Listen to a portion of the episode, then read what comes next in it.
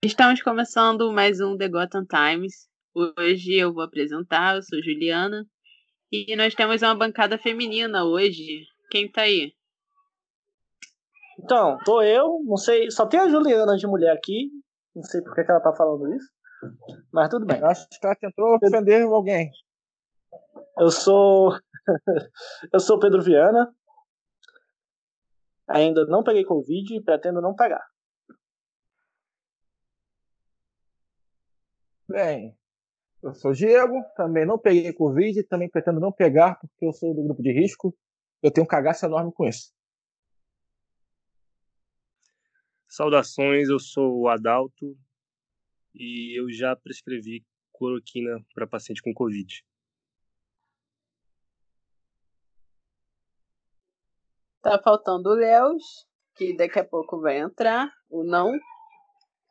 E o nosso tema de hoje é a Covid-19, essa doença que tem causado preocupação entre as autoridades, entre a população em geral, lá fora do país, porque por aqui parece que a situação é, continua normal, né? O que, que vocês acham aí? Como é que tá na área de vocês? Começando pelo Adalto, que é o médico do grupo. Bom, Manaus, é, o início da, da, da, pandemia no Brasil, né? Teve um, um dos polos aqui no, no Amazonas, né? Especificamente em Manaus. O sistema de saúde colapsou, o sistema funerário colapsou. É, e a população lidou com isso como se nada tivesse acontecendo. É, foram impostas medidas pelo governo, pela prefeitura, elas não foram muito bem seguidas, né? O número de mortes saltou, é, chegou durante alguns momentos a gente ia não ter vaga para nada, ter que escolher então, esse paciente que a gente intuba, esse aqui espera um pouco, esse tipo de coisa que a gente não queria ver, a gente chegou a ver, mas agora a situação já se estabilizou.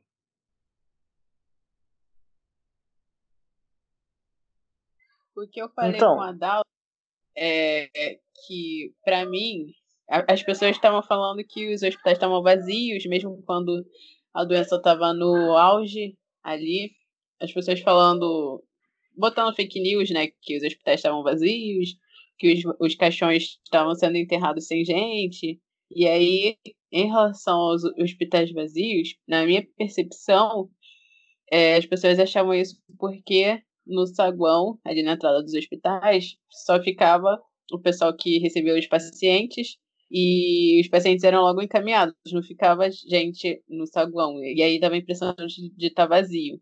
E aí, nesse tanto no início quanto depois, é, acabou que isso ficou na mente das pessoas. E até hoje tem gente que não acredita no que está acontecendo. É, essa situação você... É, é interessante, porque várias unidades hospitalares elas foram é, modificadas para atender unicamente pacientes com Covid, né? Inclusive, na unidade onde, onde eu trabalho, aconteceu isso. Antes, um saguão que vivia lotado de gente, ele foi desativado. Né? A unidade só passou a receber pacientes é, regulados, transferidos. Então, quem passava lá pensava, bom, bom a unidade não está funcionando, né? Aqui onde antes existia um monte de gente não tem ninguém. Tá não estão atendendo as pessoas. É, sabe que não tá, não estava atendendo, mas não era o que acontecia, né? É, porque também tem os hospitais de referência, que é para tratamento do Covid, e tem os outros que são os normais, digamos assim, que estavam atendendo as outras pessoas, né? Os outros tipos de, tipo, acidente, é, pessoas que estavam com outras moléstias aí. E aí parece que todo mundo pensou que todos os hospitais só estavam atendendo Covid e as pessoas que não tivessem com Covid ficavam à própria sorte. E aí também tinha pessoas que iam para o hospital que era especializado em Covid. Aí quando chegava lá, já cansei de ver vídeo assim. Chegava lá, aí o pessoal que estava na porta falava: Não, você não pode ser atendido daqui. Aí a pessoa entrava em desespero: Ah, eu vou para onde agora? Parece que também faltou um pouco de informação. É, eu não sei como é que está acontecendo agora, mas até pouco tempo também parece que faltou essa informação de que tais hospitais estavam atendendo só Covid e os outros continuavam normalmente.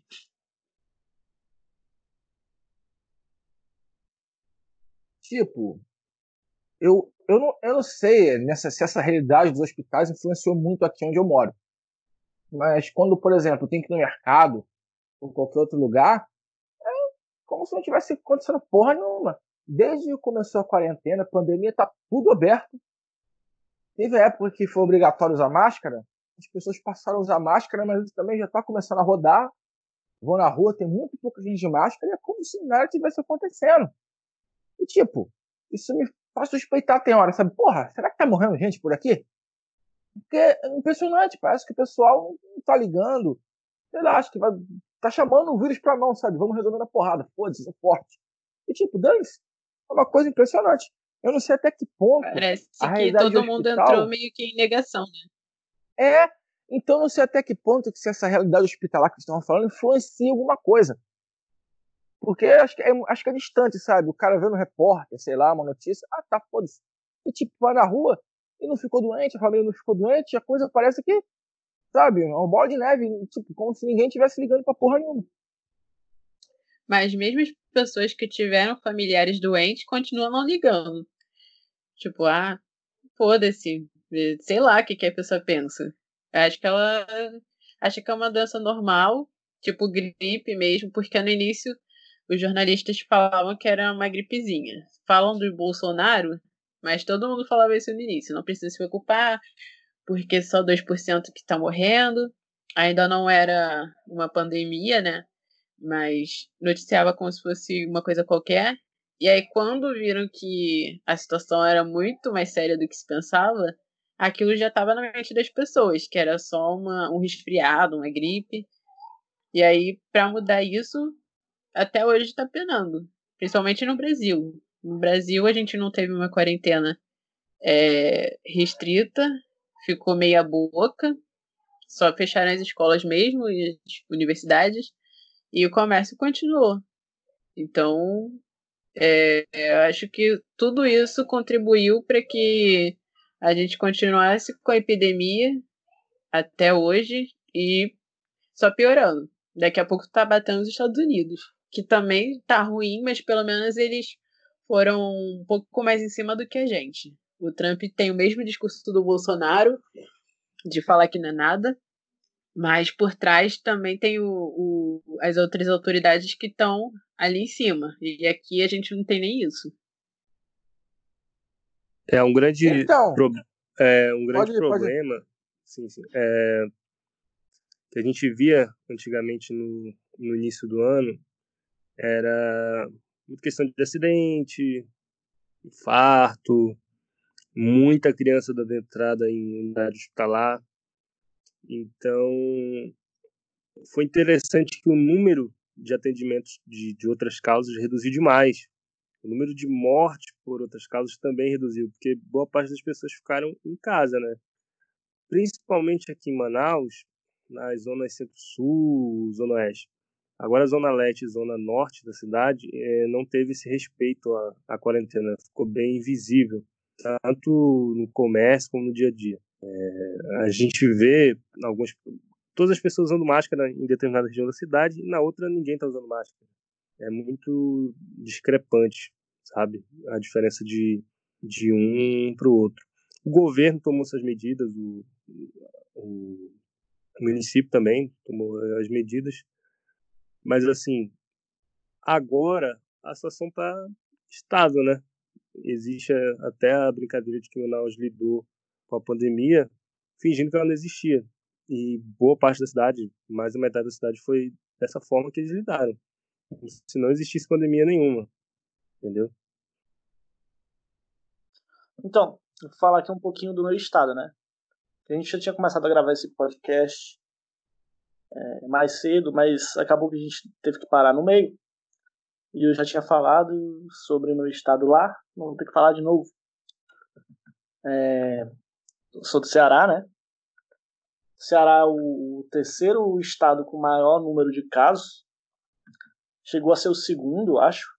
no começo, no ápice ali da, da, da pandemia, ali um mês e meio depois que a, a coisa chegou no Brasil. É, o que é assustador, porque, por exemplo, eu vou pegar o, número de casos que o Ceará tem hoje. O Ceará hoje tem, mil, é, tem 107.568 casos confirmados. Sendo que a população do Ceará é de 8 milhões, 800 mil. É, e a gente pega, tipo, o número do Rio de Janeiro. Rio de Janeiro tem 111.298 casos confirmados. Com a população muito maior do que a do Ceará. Muito maior. É... E. Ah, esses dados que eu falei aqui são, são, são, são só da, do, do da, da capital, né? Só do Rio de Janeiro, não do estado. É, e aí, tipo, no, no começo foi algo bem assustador. A população também ligou, foda-se. Na maior, na maior, maior parte do, dos casos, a população estava tratando a coisa como se fosse só uma gripezinha, como o nosso querido presidente falou. Mas o, o governo, o governo do, do, estado teve bastante pulso em relação a, a, a tentar controlar a pandemia. E agora, pelo menos, pelo menos a, a capital, Fortaleza, está tendo uma diminuição do número de casos. Só que, em compensação, o, o vírus está se interiorizando, né? Os municípios do interior estão, estão tendo maior, mais casos agora. A preocupação agora está sendo com os municípios do interior. Tanto é que vários estão entrando em lockdown. Fortaleza entrou em lockdown há algum tempo atrás, agora está no processo de retomada retomada de abertura do comércio, enquanto os municípios do interior estão entrando em lockdown agora. Por exemplo, a partir de amanhã vai ter mais cinco municípios entrando em lockdown aqui no, no estado. Mas é isso, tem, tem uma parte da população que, que acha ligou foda-se para isso. E parece que tá tudo bem, a gente vai na rua, é um monte de gente sem máscara. E não, sei lá, não pensa nos outros, não pensa na sua própria família, sinceramente não consigo entender. Mas felizmente tem uma, pelo menos aqui no estado, né, teve uma parcela da população que que levou a coisa a sério. É, porque tem duas coisas aí. O negócio de da doença tá indo pro interior e a negação das pessoas de entender o que está acontecendo. Eu não sei se é, alguma, sei lá, o, o fato da gente estar tá em quarentena, tem parte das pessoas que estão em quarentena que começam a ficar de saco cheio de estar tá dentro de casa e ver as outras pessoas na rua, é, andando normalmente, levando a vida normalmente. E tem essas pessoas que estão na rua que, desde o início, não acreditam, né? é, que a doença é. seja grave, que tem que ficar dentro de casa porque. Talvez não, porque agora a gente sabe que não é só idoso que morre, que tem outras pessoas também que não tem nem histórico de, doença, de doença que morre também. Mas não é nem pelo fato de você, que é jovem ou atlético, é, poder vir a, a, a apresentar um estado mais grave, mas de você transmitir para outra pessoa que pode acabar morrendo em decorrência, em decorrência disso.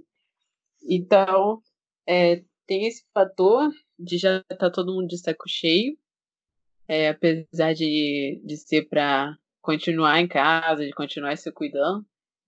Mas, tipo, você já tá tanto tempo naquela situação que você quer sair daquilo, sabe? E, e pelo fato da, das capitais terem sido o foco da doença, e agora já está. A gente sabe que é 10 vezes mais do que. Os casos são 10 vezes mais do que o confirmado, né? Sub, subnotificação. Então, os números devem ser muito maiores do que a gente tem. E aí, tipo, o vírus já se espalhou tanto que já está começando a ir para os outros lugares que ele, ele ainda não esteve. E aí a gente vai começar a ver é, pessoas é, afastadas da cidade, lá pro interior, tendo isso, e aí o que não sei, mas o que parece estar estabilizado talvez tenha uma curva maior mais para frente. Aí eu tava vendo também o negócio da, das comunidades indígenas que agora estão começando a ser afetadas e que não tem muito o que se fazer porque os garimpeiros vão para lá, é, acaba contaminando muitas vezes de propósito. Eu vi no Greg News ontem ele falando sobre isso, que acaba contaminando de propósito porque sabe que eles não têm assistência médica muito distante e eles não têm anticorpos. Por mais que a gente não tenha para o vírus específico, a gente já tem é, uma porrada de vacina, de, de coisas que a gente tratou antes, antes e que acaba se, sendo aproveitados agora. E eles não têm nem isso. Então, tem muita coisa envolvida no meio ainda. Eu, eu só quero falar mais, né? Rapidinho, eu só quero, só quero falar aqui sobre uns dados que eu passei, me atrapalhei todo, por sinal. Eu, tava, eu falei que o Rio de Janeiro, falei que a capital do Rio de Janeiro tinha 111.298 casos confirmados. Não é isso. O estado do Rio de Janeiro tem 111.298 casos confirmados. E o estado do Rio de Janeiro tem uma população de 16 milhões de pessoas. E tá falando que o Ceará, que o Ceará tinha, era bem assustador, porque, porra, o Ceará tem 8 milhões de pessoas e tem quase o mesmo número de casos confirmados que o Rio de Janeiro. Tem 107.568. 107, e aí é, só era pra... da população. Pois é. é... Mas e... pelo que eu lembre, acho que começou em São Paulo, aí foi para Amazonas e Ceará, não foi isso? Acho que sim. Aí, São Paulo depois foi Rio de Janeiro. Mas, por incrível que pareça, Amazonas e o Ceará foi os piores, assim. É, em número, se a gente for levar em consideração é, número de casos por, pelo tamanho da população do, do estado, realmente Ceará e Amazonas foi bem punk. É culpa dos cearenses, porque tem muito cearense descendente no Amazonas. Eles são culpados, cabeçudos. É, sobre essa questão da Sim. interiorização da, da Covid, tem um lado positivo e tem um lado negativo.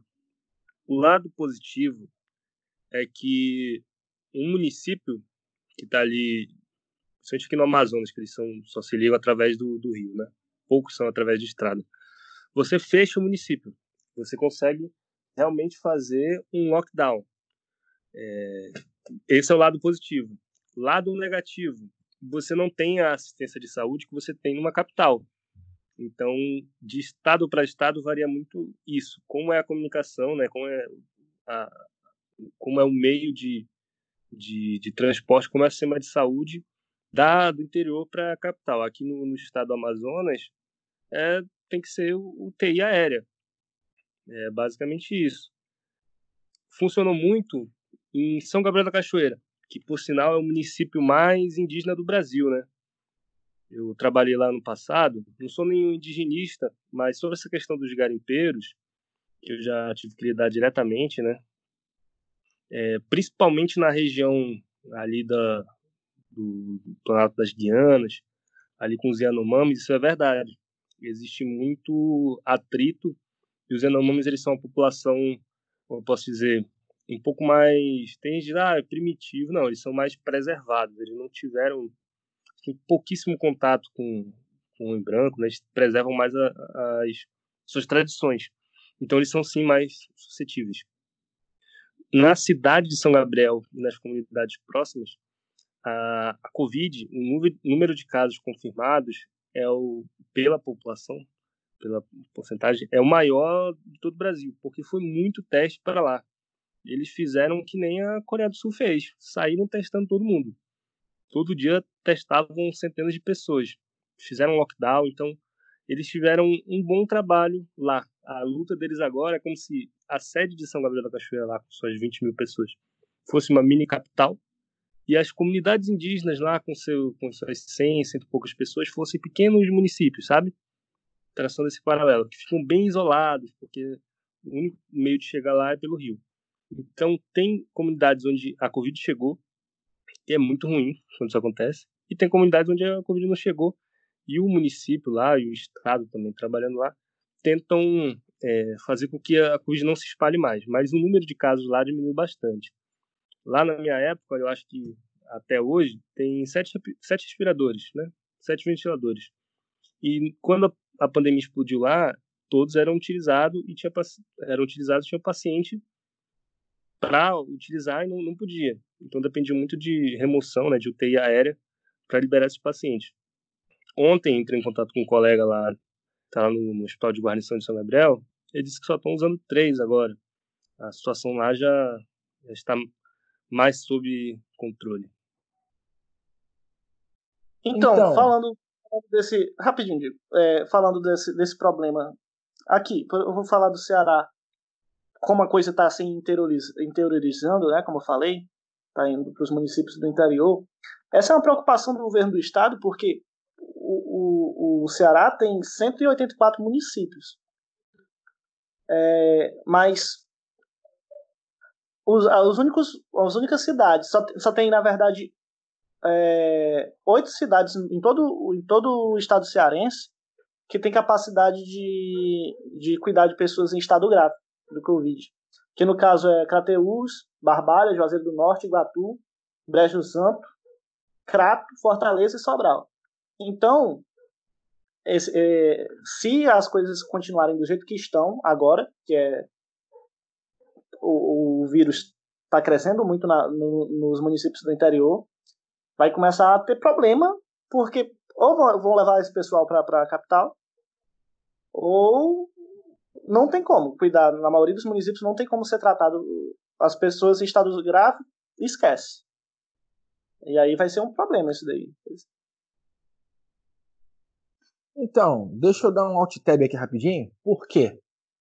O Viana estava falando aí que, poxa, a discrepância entre o número de casos no Ceará e no Rio de Janeiro. Cara, eu acho que não dá para confiar em nenhum número, por causa da subnotificação. Talvez no Ceará tenham testado mais e aqui tenham testado menos, aqui no Rio onde eu tô. Entendeu? Então não dá pra você, ah, nossa, que absurdo. Eu não sei. Acho que não tem como você levar muito a sério isso. Porque o governo, cara, dependendo do governo, nessa, nessa situação, tá muito complicado, porque não compraram o teste, não combateram direito a situação, entendeu?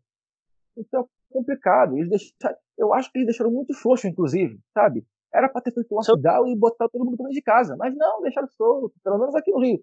Não, recomendação. Não, não, não me engano, é, falando aí desse, desse negócio de testagem, se eu não me engano, o Ceará foi o estado do Brasil que mais testou, realmente. Então, aqui no Rio não sei como é que foi, entendeu? Provavelmente foi muito pouco testado.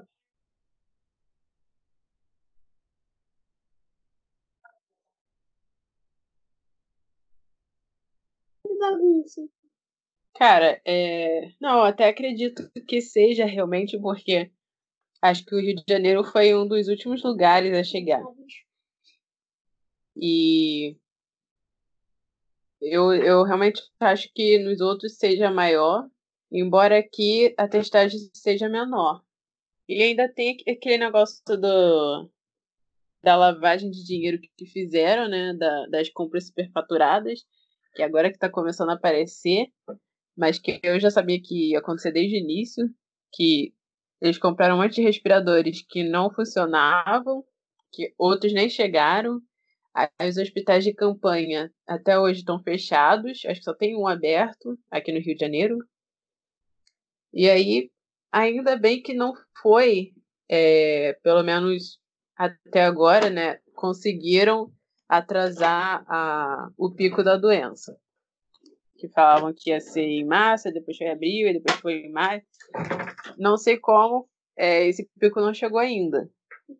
Mas, pô, se, se tivesse realmente, se fosse aquilo tudo que a gente estava esperando, como é que seria? Se essas coisas. Os respiradores que não chegaram, os que não funcionaram, os hospitais de campanha que até hoje não foram abertos. Cara, como é que seria isso? Se fosse daquela proporção que estava sendo previsto. Então, a sorte é que mais ou menos a minha previsão estava certa. E quando teve aquelas notícias, eu fiquei observando, né? Aliás, quando surgiu na China, explodiu, eu meio que falei, hum, porra, Os caras estão fechando tudo por causa de um vírus que tem letalidade de 2%. Eu não sabia, sabe? Não, não, não, eu não consegui pescar que poderia ser muito grave. Até porque já aconteceu outras vezes. É, o pessoal usando máscara na China não é uma coisa nova e nunca chegou aqui, então eu estava descansado ali no início.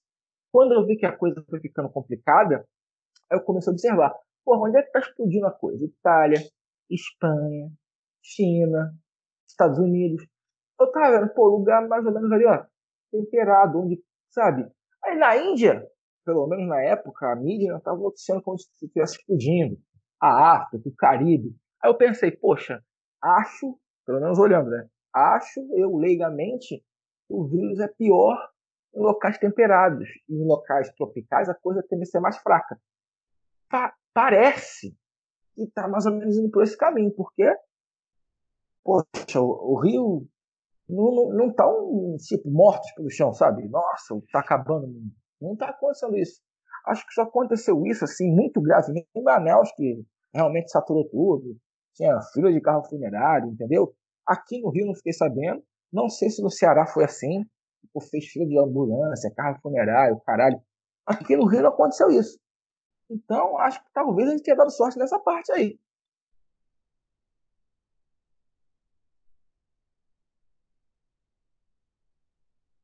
Não, eu acho que realmente está muito próximo do que se esperava, mas não chegou a ser é, atingir, né? O que porque até em maio se esperava pelo menos 500 mil mortes e 100 mil mortes, quer dizer, se esperava 100 mil mortes, mas não chegou a isso. Chegamos na metade. De maio para junho foi um pulo. Então, é, a gente não chegou no que era previsto, mas, mas ficou ali no caminho. Isso sem contar que não está sendo notificado como deveria.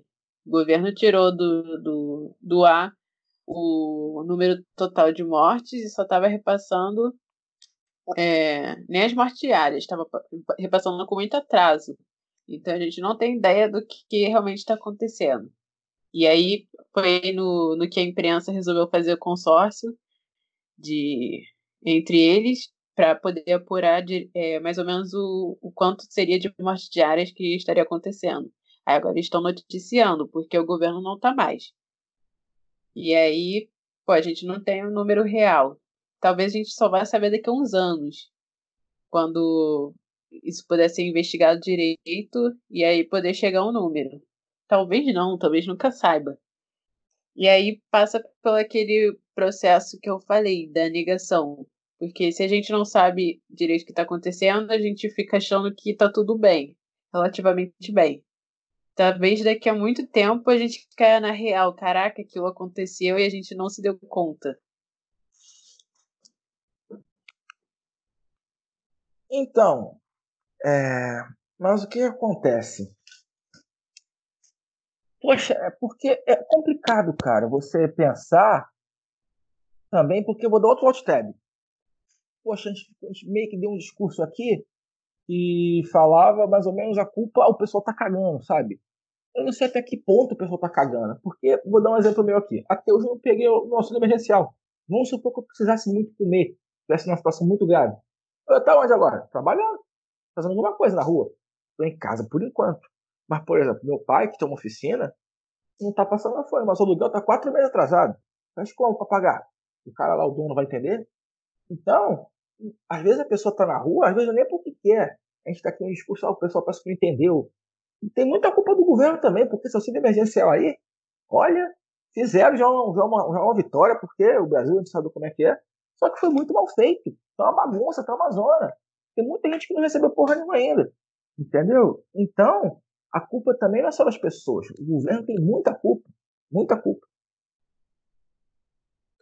E assim, tem, tem muita gente que, que tá precisando e realmente não recebeu ainda, e tem muita gente que não estava precisando e conseguiu auxílio.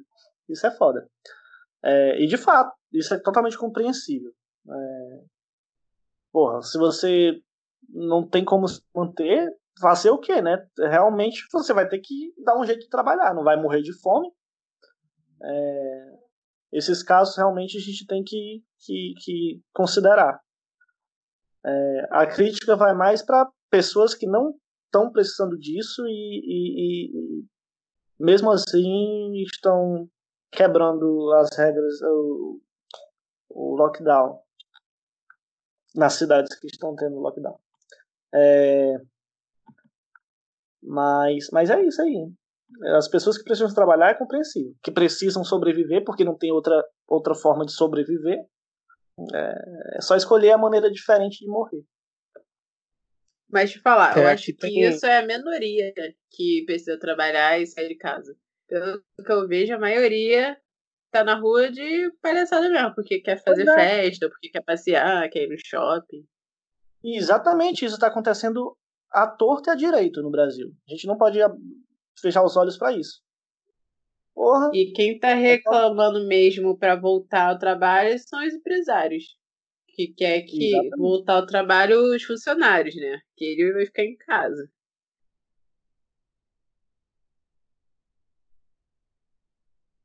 Mas muita, então, muita empresa fechou, por exemplo. Um restaurante que eu gostava muito de ir, fechou. Um comércio que tinha pertinho de casa, que a gente sempre ia também, fechou. A minha academia, que era muito boa, fechou também. Tem muito, é, assim, empresário, né?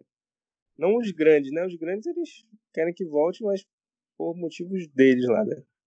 Mas pequenos empresários sofreram muito, muito mesmo. Bando de burguês safado. O que tu ia falar, Diego?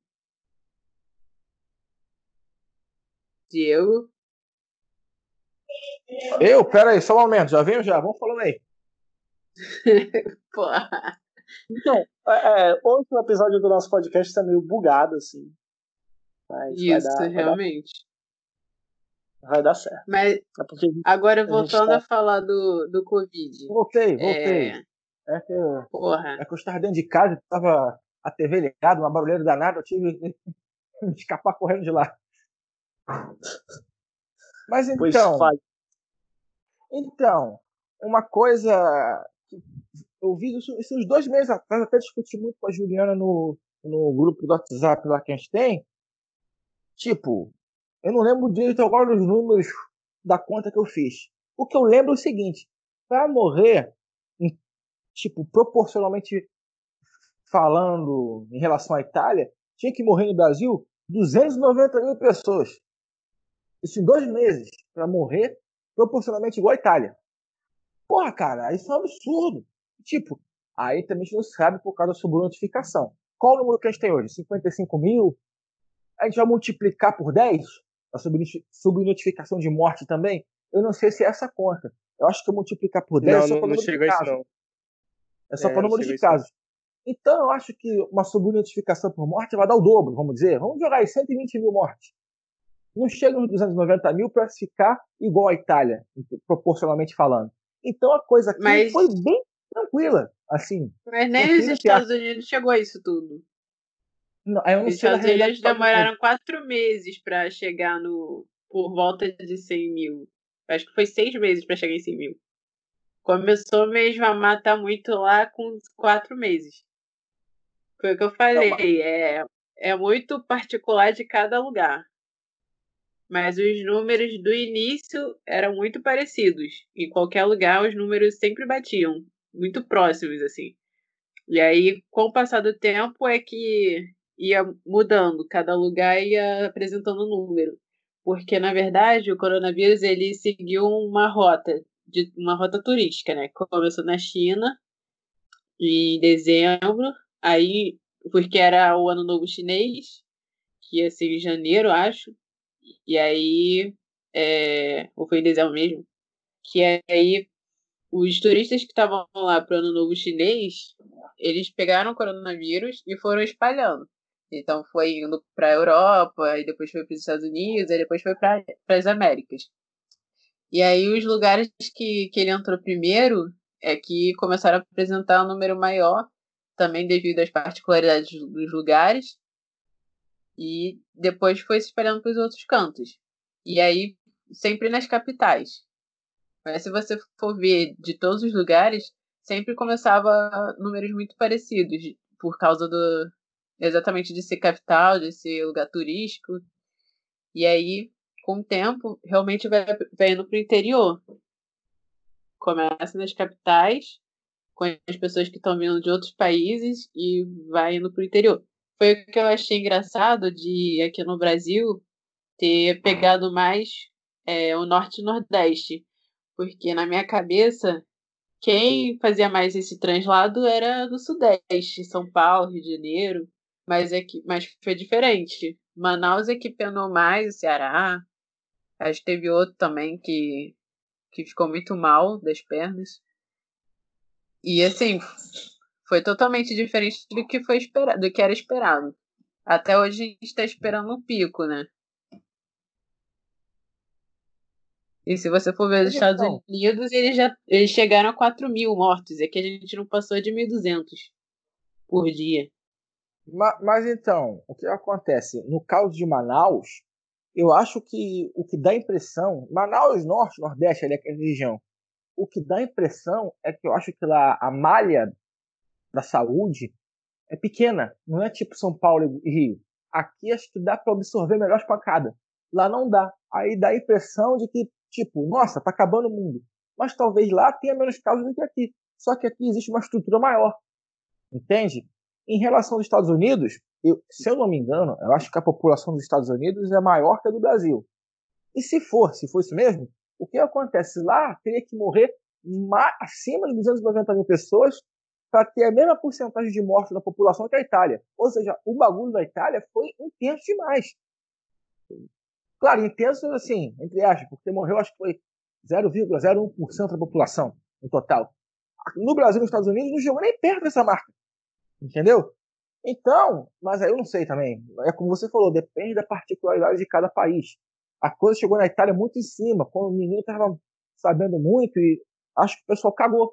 Cagou com vontade, sabe? Ó, aqui a gente não para, isso aí não vai afetar nada. Ninguém nem se preocupou. Então a bomba explodiu muito forte lá. Entendeu? Lá nos Estados Unidos a população é de 330 milhões e aqui é de 210 milhões. É, são 110 milhões a mais lá. Mas, no caso, assim, é, é, não deveria ser tão diferente. População.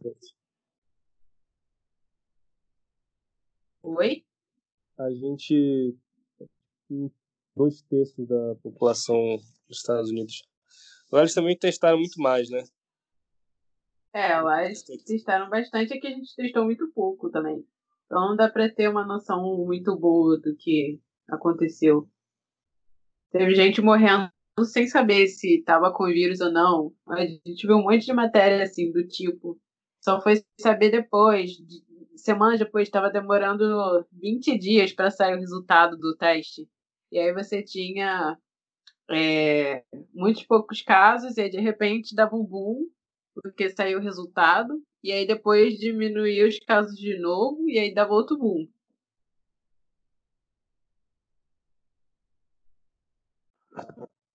Eu não sei como é que está a situação hoje, porque eu parei de acompanhar mais. Aí eu não, não sei direito como é que tá. Mas vocês falar, tinham falado que tá estabilizando, né? É, aqui, pelo eu... menos, no, no, nos lugares onde estavam tendo mais casos, que era, que era a capital, né? Fortaleza, é, tá tendo muito menos casos diários do que estava tendo há 15 dias atrás, por exemplo. Então, pelo menos em Fortaleza, as coisas começaram a melhorar. Acho que aconteceu a mesma coisa com Manaus, lá no Amazonas. É... Mas é isso, eu acho que o Brasil testou muito pouco. Eu acho que, por exemplo, aí o, Ceará, né, que tem mais de 100 mil casos confirmados, eu tenho certeza absoluta que tem muito mais de 100 mil casos confirmados. E olha que a gente testou bastante. E eu acho que isso acontece com quase com todos os estados do, do, da nossa federação. Então é, é bem difícil de falar. Cara, e eu não sei se, tipo, se está diminuindo mesmo. Por exemplo, aqui no Rio, o Crivella, que é o prefeito, tipo, tá aloprando total. Já abriu shopping, já abriu comércio, a partir de, acho que é 9 ou 10 de julho, já pode ter público em jogo de futebol, já voltou o Campeonato Carioca, e tipo, Tá andando. Abriu tudo e vamos para frente. Creio eu que vai acontecer o seguinte: vai vir uma segunda onda aí, que vai se obrigar a fechar tudo de novo, entendeu? E vai atrasar mais ainda uma eventual recuperação econômica. Vamos ver, vamos ver. Tomara que não, né? Mas pelo que eu andei vendo, observando, muito pouca gente se preocupou, entendeu? Então eu acho que o vírus está circulando por aí ainda. E conforme abrir, vai explodir. É uma bomba relógio. Eu também acho que tem muita coisa por trás. Aí eu tava pegando aqui é, os dados que eu tinha feito lá da, da planilhinha que eu tava acompanhando. Eu parei de acompanhar por volta de abril, que foi quando é, o número de, da, da previsão estava de um jeito e a realidade estava de outra, que indicava que o sistema já estava entrando em colapso. Aí, se você for ver, o primeiro caso aqui apareceu em março. Na Itália foi em fevereiro, na Espanha foi em março, início de março, e nos Estados Unidos também foi no início de março. Nos Estados Unidos foi dia 3 de março, a Espanha dia 6 de março, na Itália dia 23 de fevereiro e aqui foi dia 17 de março. Aí se você colocar esses dias numa mesma linha, o Brasil foi o que começou a, a ter apresentar mais mortes e mais casos é, antes dos outros, tirando a Itália, que os Estados Unidos começou. A primeira morte foi no dia 3. E aí, para ele atingir o nível que o Brasil estava é, em abril, ele demorou ali quase duas semanas para perto do que a gente estava, né? A Espanha demorou é, umas três semanas. A Itália demorou umas quatro semanas. E a gente, lá com umas quatro semanas também, já tinha atingido é, o que os outros países estavam. Só que os Estados Unidos, ele demorou duas semanas para chegar na gente, só que eles demoraram quatro semanas para ter a primeira morte, ou quatro meses, quase quatro meses, do primeiro caso até a primeira morte. E aí, depois, uma semana para atingir o nosso nível. E a gente, desde o primeiro caso, que foi início de março, é, em um mês, menos de um mês, a gente já tinha a primeira morte. E aí, algumas semanas, a gente já estava com mil e tantos. 1956. 1956 mortes já. E mais de 30 mil casos. Ou seja, a gente estava vindo é, numa curva muito muito mais rápido, muito mais ascendente do que os outros. A gente já estava, eu tinha um gráficozinho, a gente estava chegando perto da Itália ali, no início, a, a nossa curva de crescimento. Estava muito antes dos Estados Unidos, muito antes da Espanha, embora eles tenham começado, é, é, tenham recebido o vírus antes, tenham começado a apresentar antes. Então, naquele, daquele jeito que a gente estava vindo, a gente poderia ser uma nova Itália. Só que aí, quando chegou em abril, isso em março, quando chegou em abril, a, a previsão era que em maio a gente tivesse 100 mil mortes já. Só que quando chegou em abril, o governo começou a não mais aumentar os casos, começou a parar ficou parado em mil, sendo que nos outros países, assim, questão de semana, chegava em 4 mil. 2 mil, 4 mil, ficava dobrando cada semana. E aqui a gente está estacionando 1.200 até hoje, o que é muito estranho. Eu não sei como explicar isso, se não for maquiar é, os dados. Principalmente com aquele negócio do ministro da saúde ter sido demitido, aí veio outro, aí veio outro, agora nem sei mais se a gente tem ministro. Foi uma bagunça, assim.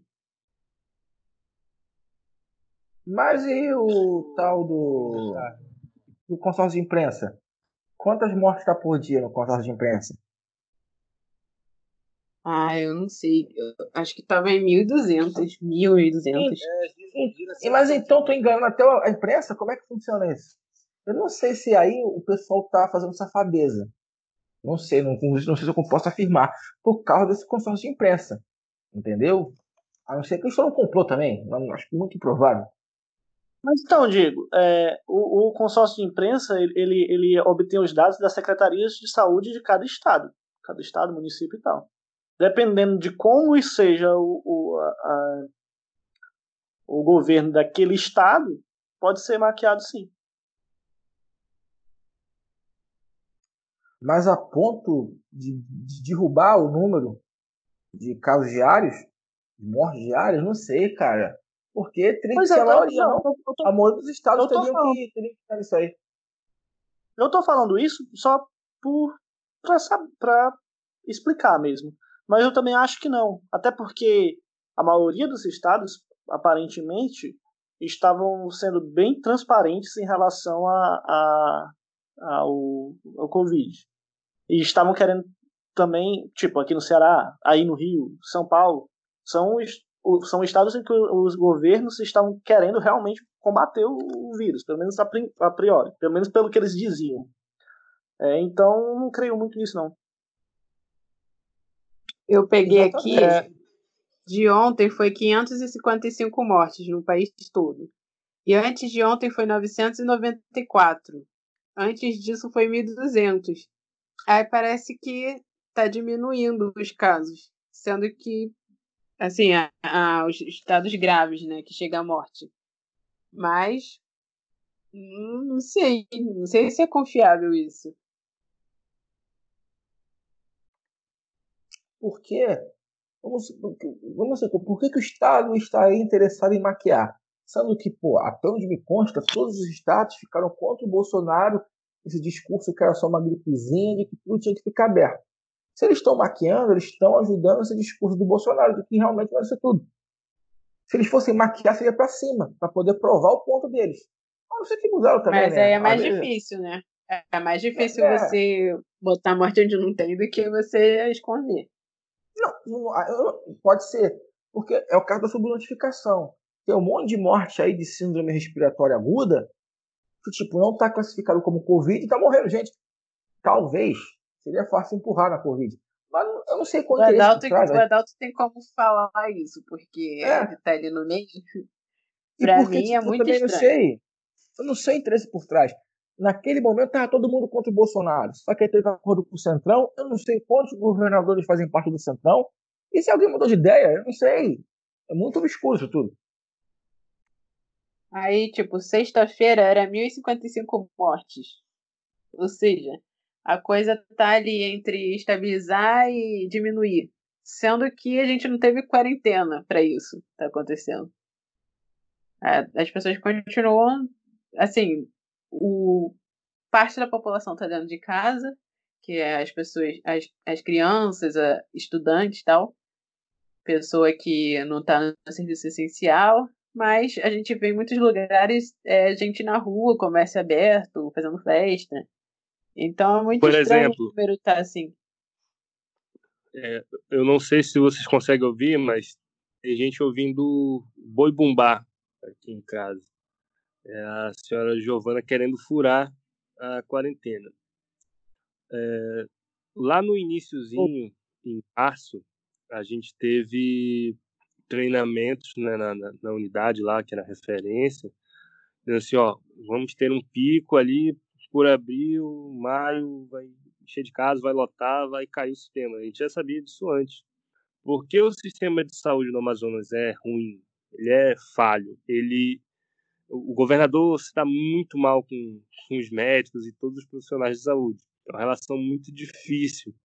E não só, sabe, o material humano e o técnico também.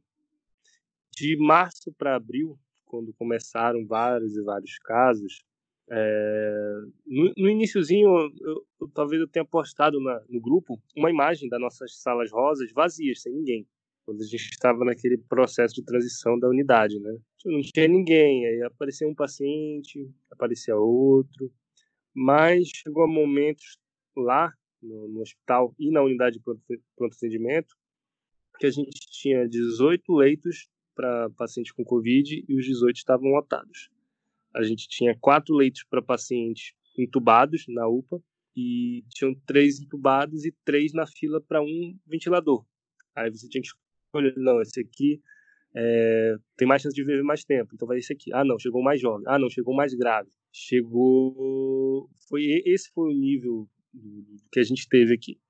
Eu é, tenho, tenho essa experiência de ter atendido né, diretamente, e também eu tive a, a Covid. Foi, foram sintomas leves, e só que eu tive que me afastar, né, 14 dias. Quando eu me afastei no comecinho de maio, é, eu lembro do último dia que eu fui trabalhar. Tava lotado, não, não tinha onde colocar paciente. Fiquei doente, ótimo. Aí levei meus, meus 14 dias, pouco mais de 14 dias, né? Quando eu voltei, eu não estava reconhecendo o meu ambiente de trabalho, porque tinham quatro, cinco pacientes, onde antes tinham sempre mais de, de 20. Ou seja, foi algo muito estranho, muito estranho. É, e agora, no, no, dia a dia, a gente vê exatamente isso. Ontem, é, por exemplo, eu atendi um paciente que foi aquele que eu, que eu disse no início, que eu prescrevi cloroquina, mas é porque ele estava com malária também. Não teve muita sorte. Pior foi o que teve, teve um paciente uma vez teve dengue, malária e covid ao mesmo tempo. É, lembra muito Viana, né? Uh, Tá no cu, cara, esse cara aí é sortudo, hein? Esse cara. Pô. É, esse é um Viana da vida. É, e ontem também uma senhora eu atendi com um caso de Covid que eu precisei transferir. Antes eu fazia em média 12 transferências por dia. Ontem eu fiz uma só. Então os casos diminuíram bastante, sabe? Com as, as férias escolares forçadas, né? a criançada fica em casa, aí tem menos casos de síndrome respiratória nas crianças. Então a gente atende quase nada de criança. É, ano passado, no início assim, do período letivo, geralmente lota de criança nas unidades. Esse ano não aconteceu isso. Isso foi bem, bem interessante. Ficou só Covid mesmo. E esse é um aspecto importante, porque deixa eu falar, cara. Porque é, eu tava vendo num, num grupo aí, é, eles falando assim. Ele, é, não sei se, o quanto é verdade, eu até cheguei a ver que eu não lembro direito, mas era tipo assim, 100 mil mortes, e aí tanto a, da taxa desses 100 mil, tanto era Covid e o resto era, digamos, 30 mil era outros casos. Aí falando, tá vendo?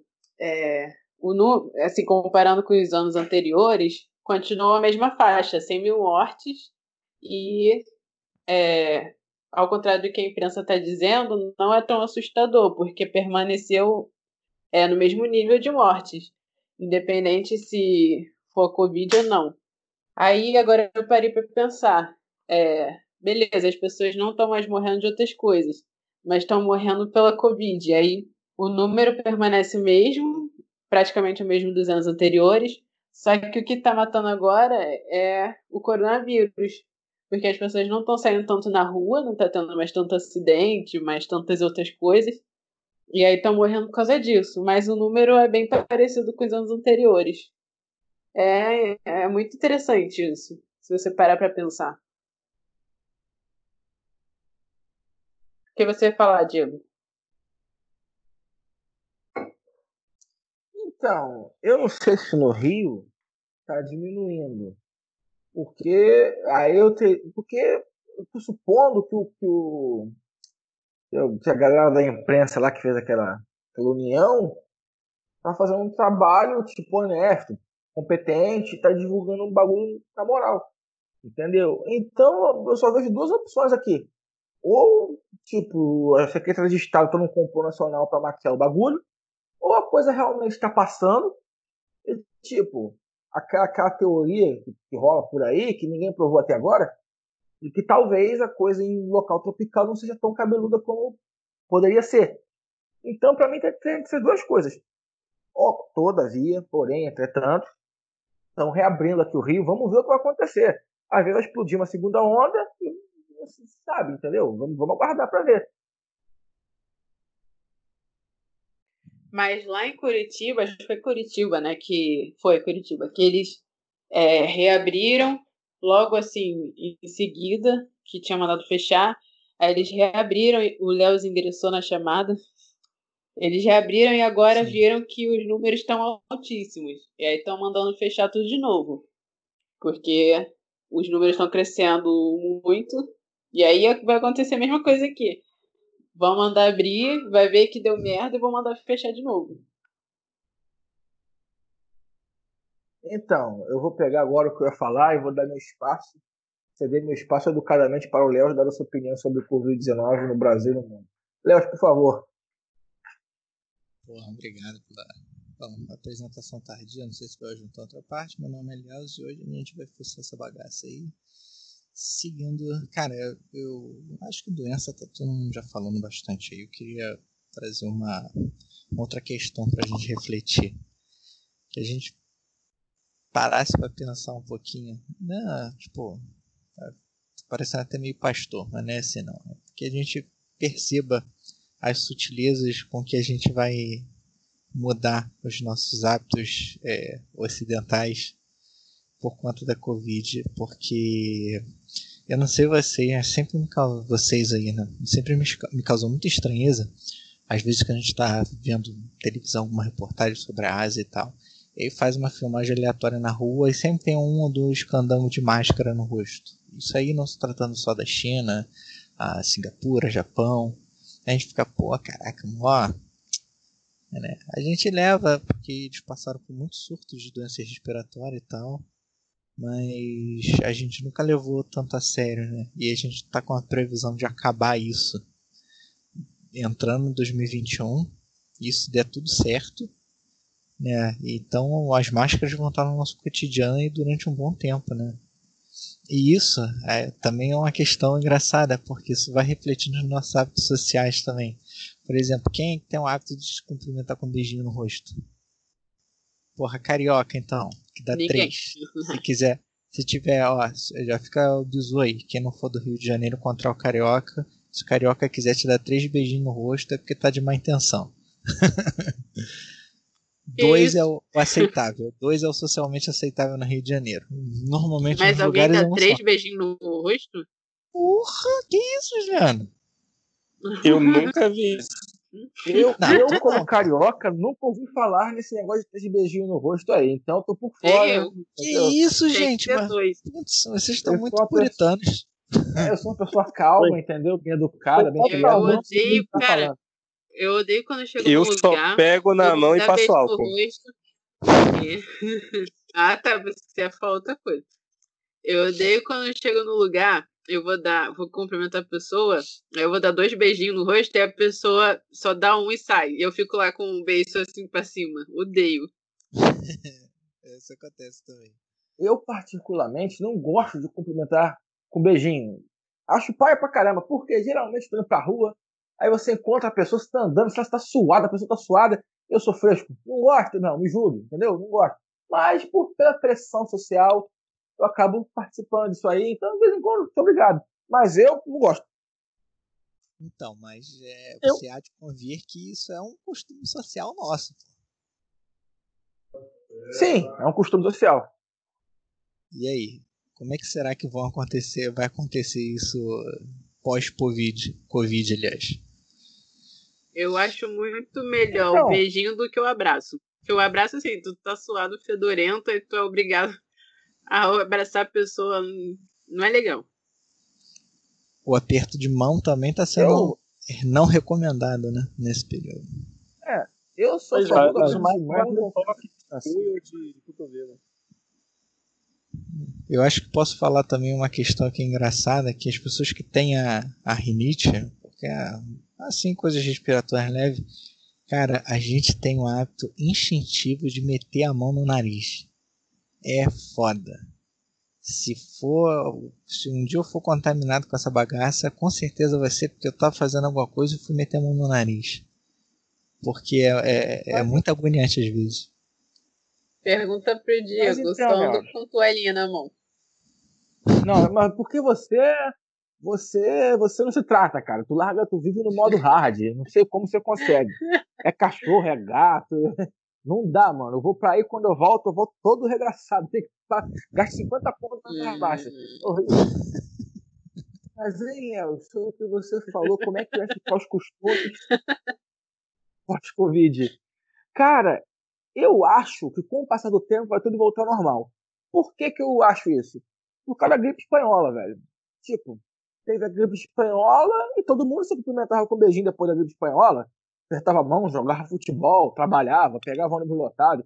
Então acredito que depois da vacina, mais tardar ali 2022, se não houver nada fora do planejado, assim, muito grande, nada fora da curva, acho que vai voltar tudo normal. Pelo menos acho. Será que os. É, como é que fala? Os hipocondríacos aí vão, vão seguir com essa tradição de parar de beijar no rosto, alquinho na mão, máscara?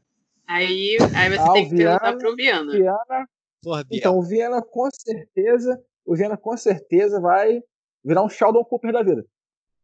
Não, não, não, não. Na verdade, não, porque eu sou uma das pessoas que sou muito adepto de, de cumprimentar as pessoas com beijinho ou aperto de mão. Eu, provavelmente duas semanas depois já vou estar fazendo isso e não vou nem me lembrar. Moleque piranha. Passando caldo verde, caldo de feijão. Eu não sei como vocês aí. Eu, eu não, não me vai. Só de beijinho eu não gosto. O máximo é aperto de mão. Olha lá. É outro complexado. Ah, mas ele tem seus motivos até, né, eu diria. É. Eu é, também não gosto, mas eu cumprimento. Por exemplo, lá no. Quando você está em atendimento, lá nos consultórios, assim, no dia normal, antes da pandemia, dificilmente um, um colega está usando máscara. Eu sempre fui de usar máscara, sabe? Eu fui de resguardar, né? E resguardar os outros também. Adalto, Adalto, só, só, só uma coisinha. Tu tá usando o microfone, eu acho que tá um pouquinho baixo. Fala mais perto. Ah tá, beleza. Aí. Então, sobre o Adolfo falou aí agora que geralmente sempre usava máscara, né? Cara, quando eu tava lá no Miguel Couto, cara, eu via. Não sei se é, não vou dizer, dizer que é errado. Olha o processo. Não, calma, eu não vou dizer que é errado, mas tipo, todo mundo no setor de radiologia não usava máscara. Só usava máscara, tipo, o cara chegasse todo arrebentado, sanguentado, e botava luva, botava uma máscara, ou quando a pessoa tinha, sei lá, suspeita de tuberculose. E tipo, outras coisas, os médicos, os enfermeiros, os, radio, técnicos de cardiologia, todo mundo era cantinho, ia pra rua de jaleco, era o foda-se completo, irmão. Tipo, ninguém falava nada. Ninguém falava nada. Isso que eu ia falar agora. Foda. Eu ia perguntar pro Adalto se ele é desses médicos que vão pra rua de Jaleco almoçar e volta com a mesma roupa. Caralho, eu fico Então, eu, eu acho que ele vai. Eu acho que ele vai por questão de status, entendeu? O cara chega de jaleco na rua e é, eu sou doutor. Entendeu? Então, eu sou doutor, eu sou rico. Ó, eu ó, tenho ué, carro. Vou falar de novo. Doutor, de doutor, falar de novo. Calma aí. Calma aí. Lá eu vou vai falar de novo porque eu Porra, puta que eu não estava na última gravação. Doutor, o caralho, a maioria, pelo menos. Doutor não, é quem fez doutorado. Não, sim, eu... Viana, calma, não fique nervoso. Por exemplo, eu, eu sou técnico, eu sou, eu sou técnico em cardiologia. Muitas vezes eu tava lá fazendo exame lá no Miguel Couto. Doutor. Tipo, ô doutor, é, mas como vai? Era maneiro pra caralho, velho. Ela entrou de técnico e virei doutor. Então, deixa, deixa eu falar. Ó, eu, ó, o prêmio Prêmio pra quem adivinhar quantos jalecos eu tenho aqui comigo, aqui em casa. Ah, não fala não que eu perdi o meu do Cefete, eu usava ele pra fazer os trabalhos Tenho nenhum. Tenho nenhum jaleco. Olha, aí, olha aí. Eu não gosto de usar jaleco. Eu não suporto Porra, usar jaleco. Isso aí, moleque. Pô, eu que tinha um jaleco não gosto de ser chamado de doutor. De segurança do trabalho que era mó útil é pra fazer os trabalhos. Às vezes chega um colega comigo assim, geralmente um colega mais jovem, né, que formou agora, ele vai ah, doutor fulano, não, não, ô, colega, não precisa. Chama de Adalto, pô. Chamar de doutor por quê? Pois é. Assim, o Diego falou aí do, do, do Miguel Couto. É, a, a, população em geral aceita chamar de doutor, porque é normal. Eu acho que já foi algo que, que as pessoas aprenderam e eu acho normal. Agora eu fico muito puto quando a pessoa sabe que é doutor. Quando a pessoa terminou lá a sua graduação, e eu falo, eu fico muito mais puto com o advogado. Com o advogado se chamando de doutor, sendo que só é graduado. Eu fico muito puto, velho. Ele sabe disso. Então. Mas então, cara, é. Por... advogado é feio. Tu chamar advogado de doutor. Eu, eu também acho. Eu Mas às vezes até engenheiro. Doutor Bahia, cadê? O meu, o meu advogado eu chamo de, de mano, ou irmão. Mas então, eu nem acho que é, que é errado ou, ou, alguma coisa do tipo, cara, se, se auto-titular doutor sem ter o doutorado. Porque é uma, é uma coisa muito cultural, sabe? A pessoa às vezes não é médico, não é porra nenhuma, só que vem alguém chamar de doutor. Sabe porque tem, sei lá, um certo grau de instrução, algum tipo de emprego sei lá, sabe? Então, não sei, não sei se eu condeno. Acho que não é errado também, não vou condenar. Aqui no Rio, flanelinha chama qualquer um de doutor. Encostou o carro e aí, ah, doutor. Aqui, o status é ser chamado de professor. Quando um médico chama outro de doutor, é normal. Agora, aí, professor, aí o cara tem status, entendeu? Ser não, chamado cara, de professor, é professor, é professor aqui é. Se você for chamar de professor, já sabe que tá fudido na vida. Entendeu? Então não vale a pena aqui não. tá passando fome. Pois é, tá com aluguel atrasado, tá fudido. Rapaz, cara, me arrependo muito de tentar seguir essa vida.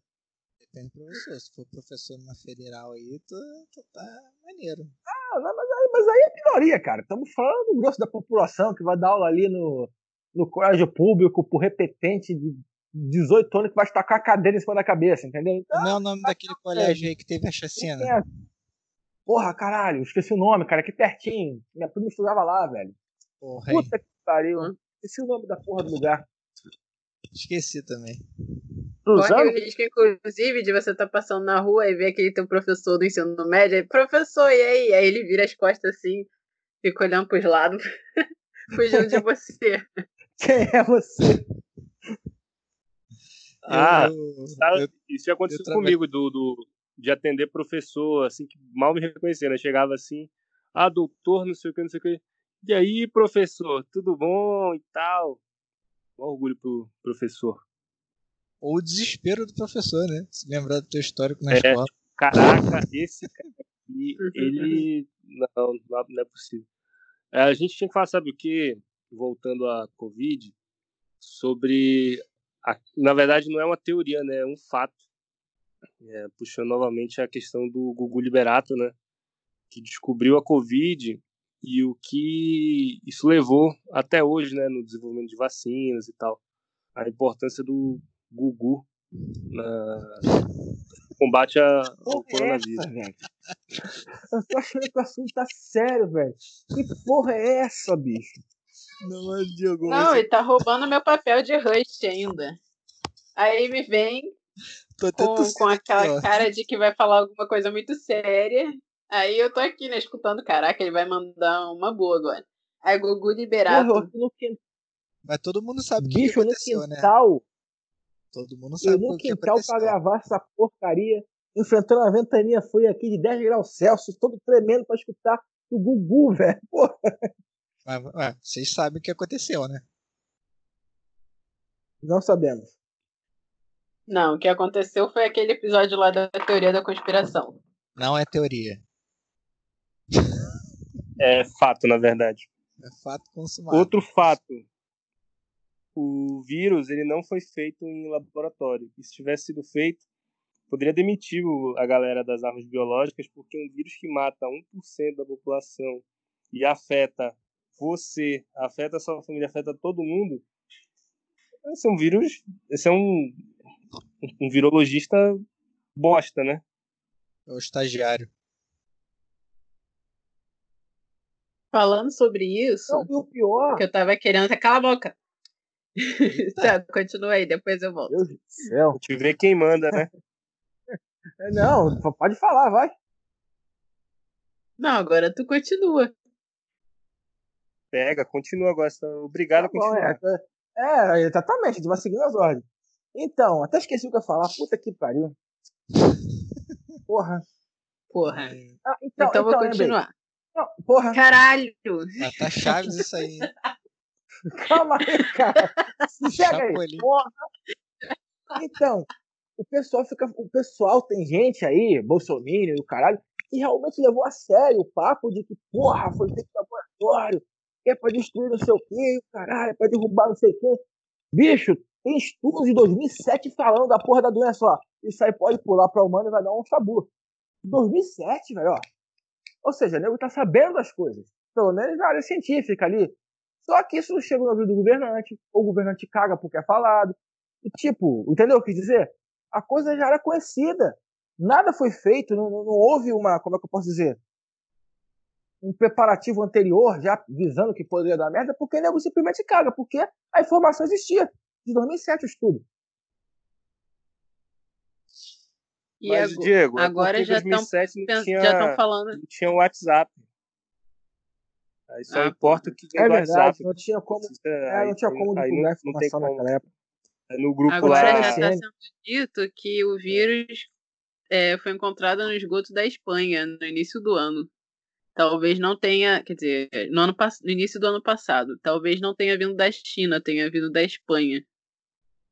Ou seja, vai cair a é culpa é porque... na Espanha de novo, velho. Ô paizinho azarado do caralho. Já foi a gripe espanhola, agora vai ser o Covid espanhol. Mas não tá claro pra você o motivo? Não, Léo. Vai, Léo, vai, não tá claro, não entendi, vai. Cara, por que, que tu acha que a Espanha ganhou aquela Copa do Mundo de 2010? É que pariu. Virou bagunça aí. Virou bagunça.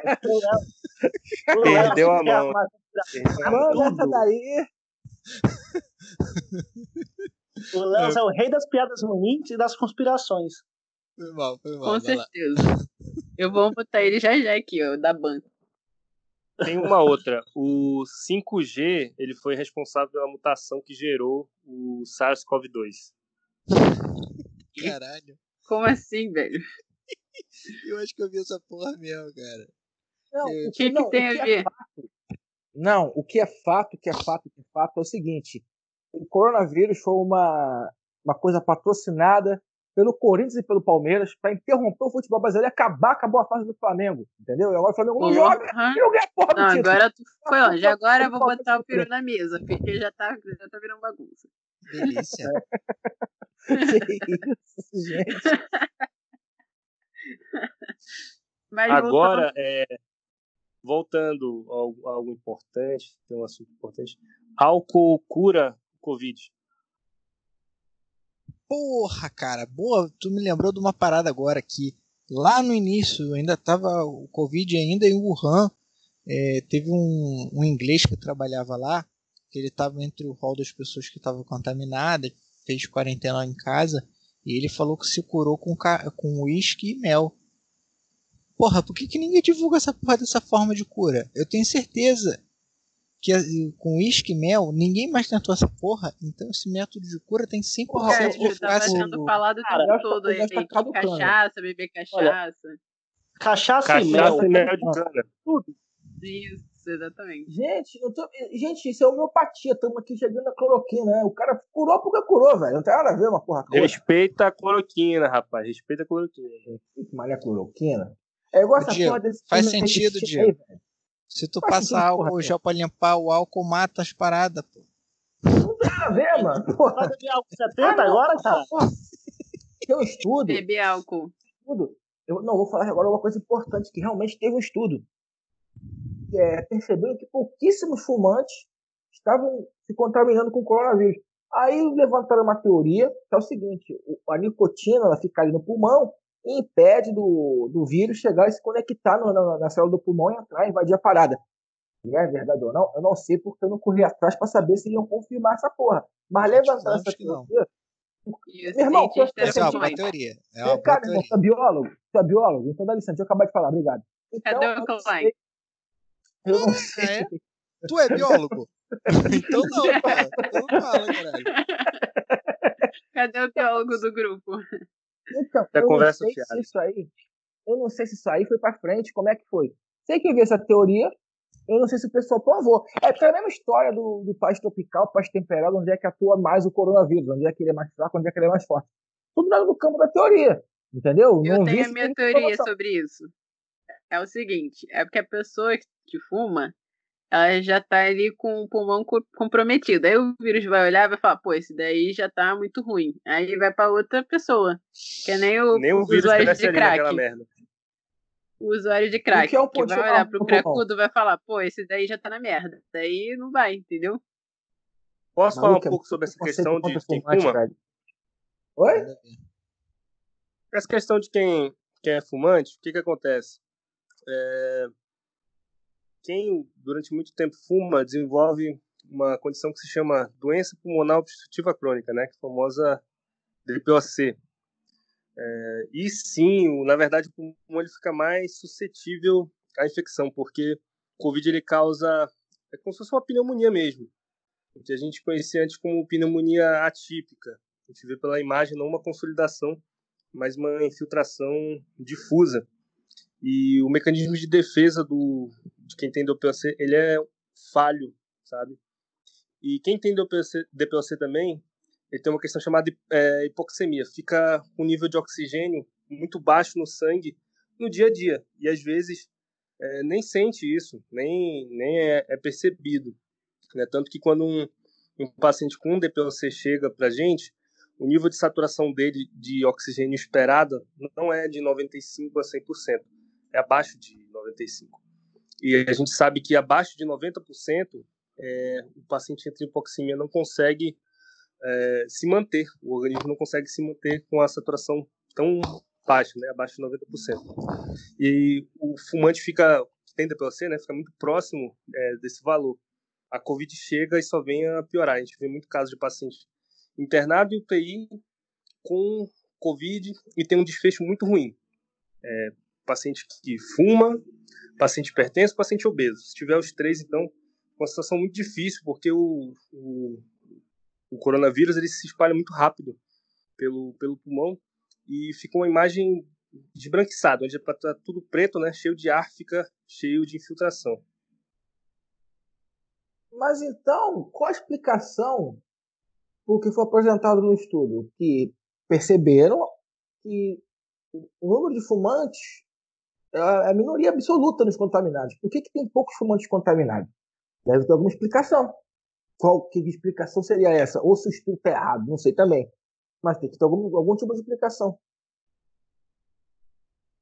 Sabe o que é interessante esse, de, desses estudos?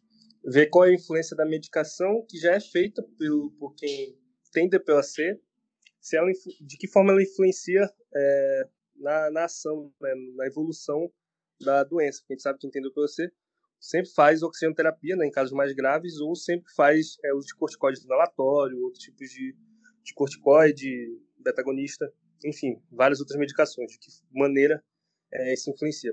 Agora, especificamente quem é fumante e não tem DPOC é o que esse estudo é, tenta é, se focar, sabe? Porque nem todas as pessoas que fumam desenvolvem a DPOC, que seria a bronquite mais o enfisema. Né? É algo. Não são todos os fumantes que, que desenvolvem. Pô, foi bom tu falar em corticoide aí, porque há umas. Acho que uma semana, no máximo duas, estavam anunciando que fizeram testes conclusivos da eficácia do uso de um corticoide, e, não, e ênfase no corticoide, porque não quiseram divulgar o nome do medicamento, para tratar os casos graves de Covid. E aí, já cantaram a pedra aí do nome do remédio para vocês?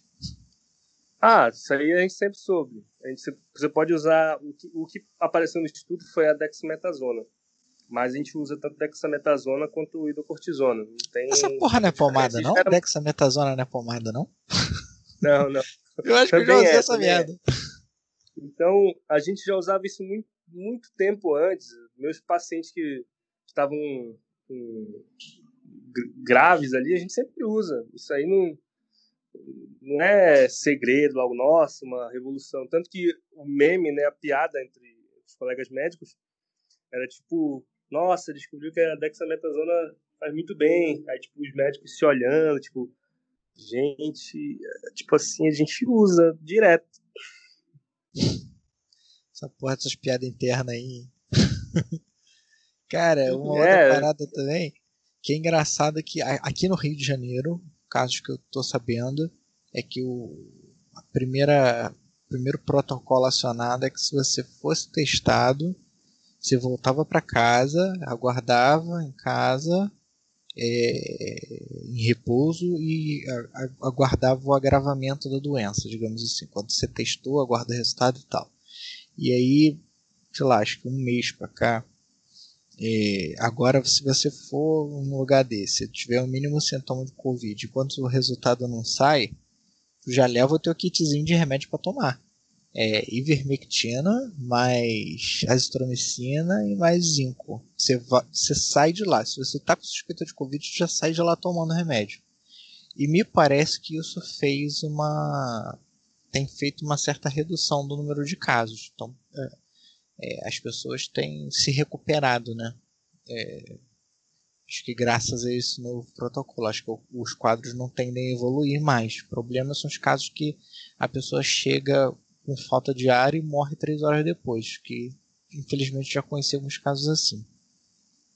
É Aparentemente, a minha família, a minha família teve dois casos aqui em casa e o meu tio que pegou coronavírus, mais ou menos no início, né? Aí ele já estava apresentando uma semana e meia febre, é, um pouco de falta de ar, tal. Aí a gente falou para ele, cara, é, como na região estava tendo casos de coronavírus, um ou outro, para ele ir no médico. Aí quando ele chegou no médico, é, eles bateram lá o exame, aí viram que o, o pulmão dele já estava comprometido pra caramba. E aí que, sei lá, eu acho que ele estava meio que em negação. E aí quando ele viu que a coisa estava séria, que ele desabou, assim, que caiu a ficha e ele parou de de resistir e viu que ele estava muito mais muito pior do que ele pensou. Aí que ele foi ver que ele não estava respirando direito e tal, aí internaram ele logo. Ele ficou uns 20 dias interna internado. Que ele não estava conseguindo respirar, ficou no, com oxigênio. Aí foi piorando assim, de um dia pro outro ele piorou muito. Ele não conseguia mais levantar sem sentir tonto, sem perder respiração. Aí ficou um bom tempo internado assim, até começar a melhorar. E aí a minha tia foi com ele, também com suspeita. Aí passaram ivermectina para ela e um outro para ela ficar tomando em casa. Aí agora é que saiu o exame deles. O dele ele já tinha feito, né? Tinha dado positivo, dois exames. Aí agora eles fizeram de novo para ver se ainda estava transmitindo. Aí deu que a família. Ele fez a família toda, meus três primos, minha tia e esse meu tio. Aí deu que todos eles tiveram, sendo que só ele que ficou grave.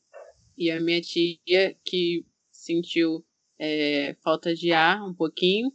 E os meus primos não tiveram nada. E aqui em casa, minha mãe teve um pouco depois, recentemente. É, ela ficou três dias com febre, é, é, sem sentir gosto, cheiro e enjoado. E a minha irmã ficou é, um pouquinho melhor, assim, só teve febre e enjoo. E o meu. e tosse e meu cunhado que teve falta de ar e febre. E os três tiveram. A gente eu não sei que eu não fiz. Mas aí eles foram no hospital e, e já passaram essa receita também. Eles ficaram tomando em casa os remédios. E assim, passou. Não tiveram mais nada. Olha, eu Mas eu acho que esse de... protocolo mesmo. Eu gostaria de então, registrar que é uma pequena controvérsia no que você relatou, Juliana. Por quê? Quem sabe, sabe. Segue. Há, uma, há uma enorme controvérsia, realmente. Porra nenhuma. Como assim? Uma, Não entendi. Uma controvérsia, uma controvérsia gigantesca. Ela escutou o outro episódio, então ela sabe. Isso ficou fora do áudio. A gente ia falar depois. Ah, tá, entendi. Que vocês falaram que não, eu não tive. É, mas voltou então, é a história não, corrente eu, eu aí. não falei nada, eu só ouvi. Eu, Cara, eu mas é, é porque eu não fiz o teste. Eu cheguei, eu fui, tava me sentindo mal, né, com falta de ar e, e o peito doendo muito. Aí eu fui, cheguei no hospital, tal, falei. Aí eles fizeram um bagulhinho lá de o coração. Aí o cara falou que tava os batimentos muito rápidos, é, eletro não sei o que, o da, a, a, deve saber. Aí eu fiz o exame, lá o raio-x, e aí não deu nada. Aí a médica falou: Ó, não, você provavelmente não tá com a doença, porque não deu nada no seu pulmão e tal. E a não ser é, o negócio do coração e da pressão, que tava alta. Aí pediu para eu ir no. Pediu pra eu ir no cardiologista. Mas fora isso, eu não tive nada. Eu tava sentindo falta de ar e dor no peito. Aí demorou umas duas semanas e passou.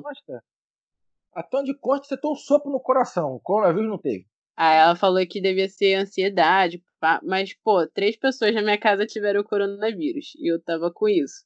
Então provavelmente eu tive, só que não, não evoluiu pra nada. Pô, Juliana, eu vou te falar que no iníciozinho eu tava passando mal, fiquei com falta de ar, o caralho. E eu cheguei até a comentar, vocês estão achando, pô, acho que eu peguei essa merda e tal. Que não, cara, meu problema era gases. Puta que pariu. real, real.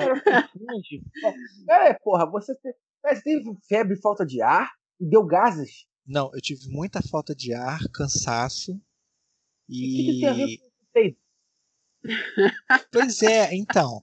O, o Adalto tá aí pra, manjando das anatomias para dizer a gente. É, mas o que deve ter acontecido é que o, o, nosso espaço interno aqui, o celoma e eu não sei o nome no humano que dá, então nosso espaço interno deve ter, deve ter ficado cheio de gás. E aí ele expande, contrai o nosso diafragma, que é onde é a membrana que desce para encher o nosso pulmão. Então deve ter ficado preso, entendeu? E aí eu acho que eu não consegui respirar bem por causa disso. Faz sentido, mas isso causa, pode causar dores no peito, no tórax. O que vai causar falta de ar, mano? Porra! Não, Tem então. Gás, filho. Olha, haja gás, hein? Pô, pois é, mano. Eu tomei um pouquinho de, de Lufital, mano. São João, São... ano novo aqui, mano. Só eu fogos. Muito sobre... balão. Eu já ouvi falar muito sobre, sobre gases realmente da falta de ar. muita gente falando, inclusive da área médica. Mas não sei explicação para isso. Mas eu acho não, que é mais ou menos o que. Falou de ar. Posso falar Acho sobre é aquela sensação, né, de claro, estufamento. Adalto? É, o que que acontece? É, na investigação da dor torácica, entram vários fatores. Tanto quando a gente pensa que é infarto, quando a gente pode pensar numa ansiedade, né, uma crise, ou quando pode ser um problema mesmo no estômago, de gases. A gente faz testes, né, para diferenciar um do outro. E como que gases podem dar falta de ar, né? Essa é a questão. É porque uma das coisas que aumenta um pouco a dor, ou piora a dor, é a inspiração profunda, quando é no estômago. E a dor vai ser referida é, perto do, do mamilo, né? Se o mamilo estiver numa posição anatômica, lógico, ah, é meio para a esquerda, ou seja, não fica no meio do peito quando é tipo de uma dor de origem é, cardíaca, né? Então, a pessoa tenta respirar fundo e não consegue, porque dói. Então começa a ter uma respiração mais curta. Isso causa um acúmulo de, de CO2, né? E dificulta a troca gasosa. E a pessoa tem essa sensação de, de falta de ar, conta da dor. Bom, são boas notícias. São boas notícias essa dor do lado esquerdo aí. São boas notícias porque significa que eu não tô morrendo. Caralho, acendendo Todos estamos. Não, não, não, não, Diego. Todos estamos morrendo. Só que em velocidade diferente. Tipo, a, o, a nossa. Biel tá na tá Ferrari. É, Isso. até a nossa. Viana de Ferrari a gente vai de, de patins. É. Cara, não é engraçado, mas. O Diego tá mais porque o Diego fuma.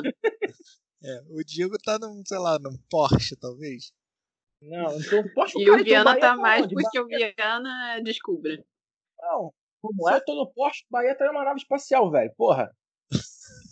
E só pra cortar Não, aí, Viana. Aí, os senhores aí que estão julgando pra caralho, sabe quantos cigarros eu fumei hoje? Oito! Estou diminuindo pra caralho. Caralho, caralho tudo isso. Filtro, essa porra. porra. Ué, maluco, é no máximo por dia, vem 20, no máximo aí não sabe porra nenhuma de fumar. Muda o assunto, você não sabe. Fumando pesticida pra caraca aí no Gibbs. Nada. Malboro Double Mix, parei com essa porra, agora é só qualidade. Tô seguindo o conselho do Bahia. Cadê o patrocínio agora? É, pô, cara. É, é mesmo aí, cadê? O Malboro, vai me patrocinar. Ó, já tem o patrocínio, vou ter que arrumar patrocínio da Eisenbahn e do Malboro, ó. Ô, galera, mas sim, voltando a falar do, do, do assunto em questão, a gente, o Léo estava falando lá do kitzinho, aparentemente, Eu acho que não tem comprovação científica ainda, né, sobre a ivermectina. Não, não vi nenhum estudo sobre isso, de fato. Mas, aparente, pelo menos aqui no Ceará, depois que, que foi implementado esse negócio aí, de, em casos mais leves, assim que a pessoa tem alguma suspeita de estar com Covid, que estão implantando esse, esse, esse tratamento aí com ivermectina, o outro, o, os outros dois, dois medicamentos aí que eu me esqueci o nome. Azitromicina que... e suplementação de zinco. Porra, caiu drasticamente assim os números de óbitos e os números de, de casos graves. Mas drasticamente mesmo. Deixa, deixa eu fazer uma pergunta aqui muito leigo. A azitromicina, tanto me consta, se eu tiver errado, me corrijam, é um, é um antibiótico. Cara, ele vai na piolho, velho. Então, então porra, mas... velho. Pois eu, é. Eu não, então... acho, eu não acho que isso aí serve como parâmetro pra gente falar, ah, não, isso aí que tá curando. Porque pode muito bem a pessoa ter, pego, ter se recuperado naturalmente, como tá acontecendo aí aos baldes, e não é porra nenhuma de remédio. É aí entra a estatística. É. Então, mas a estatística é que separa. Aí entra a Copaíba e própolis. Aqui é a cachaça com mel. Assim, no não é, Rio de Janeiro é, é banha do peixe elétrico e sabonete da raspa do Joá que curou a porra toda. Não, aqui, aqui é Gift e Azemba. Mas é, sim, é. mas estatisticamente mesmo, digo. É, é só tu pegar os números aí das, dos estados que estão usando esse tipo de tratamento e como as coisas real, começaram realmente a diminuir depois que foi adotado. Não é, tem grupo de controle e tal. não dá para saber, porque pode muito bem ser a curva caindo por sei lá, imunidade de rebanho, pode ser a curva caindo porque uh, por causa do lockdown, não sabe. Não digo, não mas isso não é contaminação, não é para inibir contaminação. A gente já contaminado, já está com a doença e vai se recuperar por conta do tratamento. Então Exatamente. isso independe do, do fenômeno de contaminação. A pessoa já está contaminada. Então, então, a partir do momento que, que aplicou esse, essa, esse tratamento, a recuperação foi mais rápida, isso é provado no, nos estudos aí? Então, me parece que tem uma inclinação para mostrar que sim. E como era estava em experimental e estava mostrando resultados promissores, a galera começou a adotar como solução. Porque não, okay. era menos danoso do que o tratamento com hidroxicloroquina, não, me parece. Okay. Eu posso, como é que eu vou dizer aqui para vocês? Eu posso colocar com boa perspectiva, mas não vou aceitar ainda como um fato. Vou esperar não. estudo para provar isso mesmo, um estudo forte. De fato, é, eu sei. Eu também essa de queria que tivesse um estudo realmente comprovando isso. Mas eu estou falando de maneira estatística mesmo, entendeu? Se tu pegar aí os dados, eu estou falando do Ceará, enfim, é o meu estado. Se tu pegar aí a taxa de mortalidade é, em Fortaleza, ou no estado todo, mas em Fortaleza, por exemplo, que é onde estava tendo mais casos, depois que começaram a implantar o, o tratamento com, com ivermectina e esses outros dois aí, não, diminuiu bastante os números de mortos. Não é nem de, de infectados, é de mortos, entendeu? Então, isso tem diminuído a progressão da doença, não é a contaminação. A priori, falando porque não estava acontecendo isso até então e começou a acontecer, logo algo mudou. Então, é. Por isso que eu acho que é importante, desde o início, a pessoa procurar o médico quando estiver se sentindo relativamente mal, não. né? Não é qualquer coisa você ir procurar o médico, mas é, com, com os determinados sintomas, você procurar o um médico para já começar a tratar desde o início, não deixar chegar a, a um estado que é difícil reverter. Aí eu queria que o Dalto falasse sobre esses sintomas pra gente. Só rapidinho, é antes, antes do Adalto, tá, ah, antes do Adalto fazer uma intervenção interessante técnica, eu gostaria de falar um negócio também pra, pra não, ver que coisa o jogo. do Rapidinho, é sério, pô. É, não é zoeira, não. Isso não é zoeira. É que, assim, Diego, às vezes você tem a medicação e os remédios sempre têm efeitos colaterais no nosso organismo. Então pode ter sido que algum efeito colateral desse vermífugo, o sárnico, não lembro qual, nome, qual é a função do remédio, tenha como um efeito colateral alguma coisa que o nosso organismo se beneficie para rejeitar o, a contaminação. Eu, assim, eu vou dar um exemplo e o Adalto deve saber outros também. Esse, é porque se eu conheço, as pessoas estavam pesquisando uma medicação que funcionasse para para doenças é, cardíacas. O efeito colateral que descobriram é que os pacientes homens que usavam tinham ereções. Daí saiu Viagra. Eu conheço essa porra aí. É, pois é. Então. você mexe, às vezes, com, com efeitos colaterais no organismo, que às vezes o, o efeito colateral pode ser benéfico para uma outra situação. Ah, vai lá. É. Era só isso mesmo. Sim, é, não, sim, porque o que, que acontece? Só ia falar para que vocês não passam que nem minha mãe. Minha mãe, tipo, comprou quase a farmácia toda de vermectina para caso ela começar a sentir alguma coisa, vai começar a tomar sem nem ir no médico. Não façam isso. Isso que ela vai ganhar de graça no posto, né? Pois é. Então, não faça. Mas então, o que, que acontece? É que eu não sei quais são os efeitos colaterais da ivermectina, da coloquina, de qualquer outro, porque eu não sou formado para isso, não tenho como ter acesso a esse tipo de informação sem, porra, sentar a bunda e pesquisar pra caralho. Mas o que é, acontece? Não, cara, tu acha uma bula fácil hoje em dia. Acho assim, porra. Porque, tá, por exemplo, como é que você vai parar com a com, a, com o coronavírus? Ou você vai ter que pedir ele de entrar na célula, ou você vai ter que dar um jeito de cortar a, a, a reprodução dele dentro da célula. Como é que faz isso? Qual é o efeito colateral que faz isso? É uma, é uma coisa, é um assunto muito avançado para mim, tá entendendo? Porque o efeito colateral que eu vou na bula, não vai estar escrito isso. Duvido muito. Ah, não, impede a reprodução de coisa na célula. Acho muito difícil. Entendendo? Então, não sei. Pô, mas é que tá, cara. Às vezes pode estar tá assim. mas aí depende do remédio também, né? É, deve, tem que ser um remédio que a função poderoso. tecnicamente, né?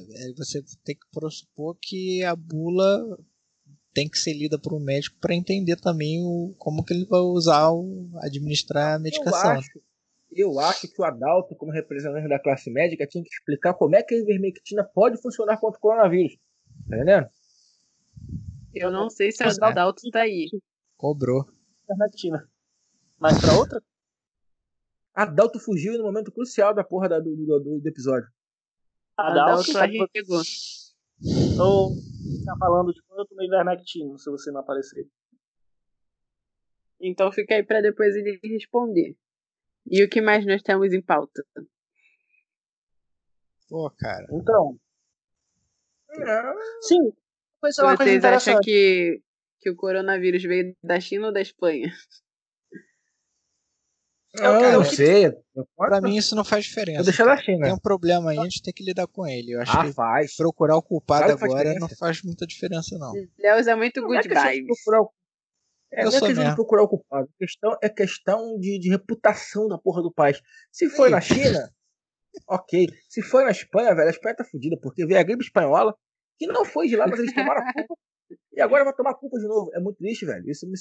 Cara, mas é, aí tem um problema. Depois disso. Não, mas a, a gente tem um problema muito grave, Diego, porque é muito fácil tu ser xenófobo com o chinês, porque tu vê o cara, olho puxado e tal. Mas, pô, como é que tu vai ser xenófobo com, com o espanhol, cara? É muito mais difícil você é exatamente aí do, que eu quero chegar. Do, Não, da aí, Península cara, Ibérica, aquela coisa. Mas aí, cara, eu tô falando de brincando, a gente já foi pro assunto sério. Porra, eu também tô brincando, você... apesar do assunto Pô. sério. Então, aí realmente você tá certo. Você tem que ajudar os xenófobos. Vamos falar que é a China.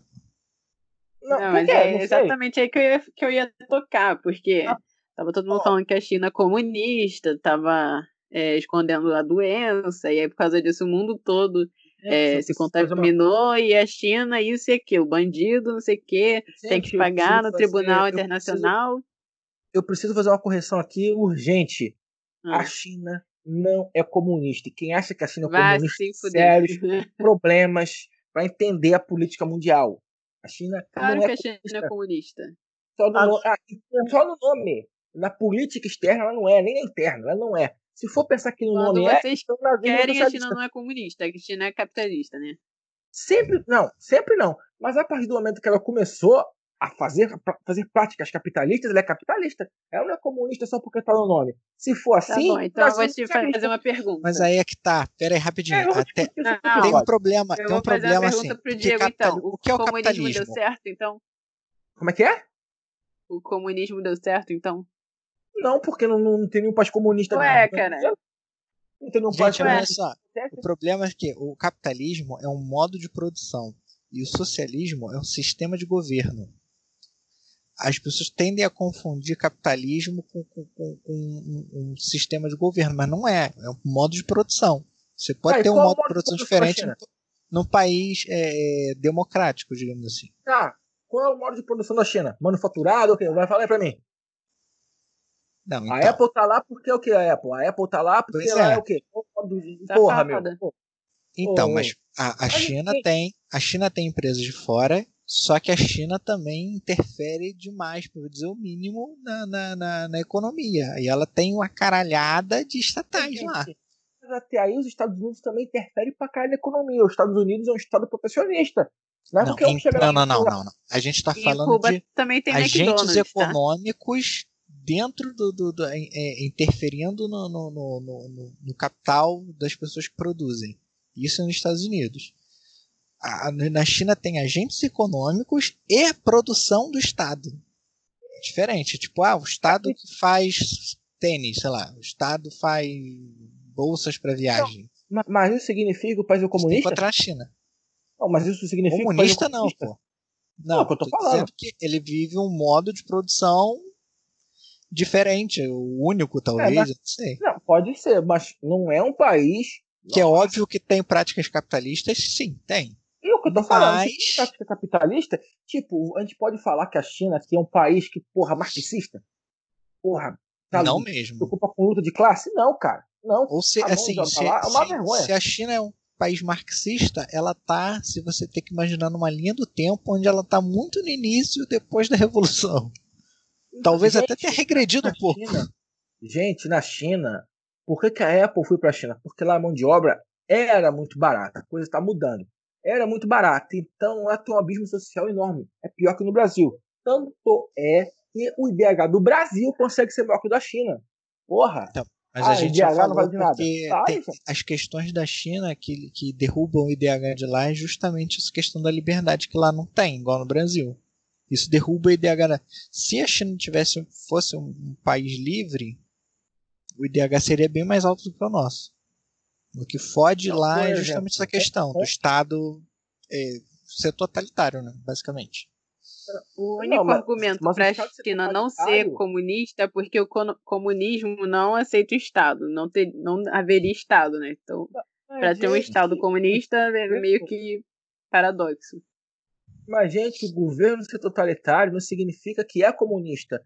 Porra, é, o Médici era comunista? O, a ditadura militar brasileira foi comunista? O fascismo lá do Mussolini foi comunista? Mas ninguém falou isso. É, ninguém falou isso, Diego.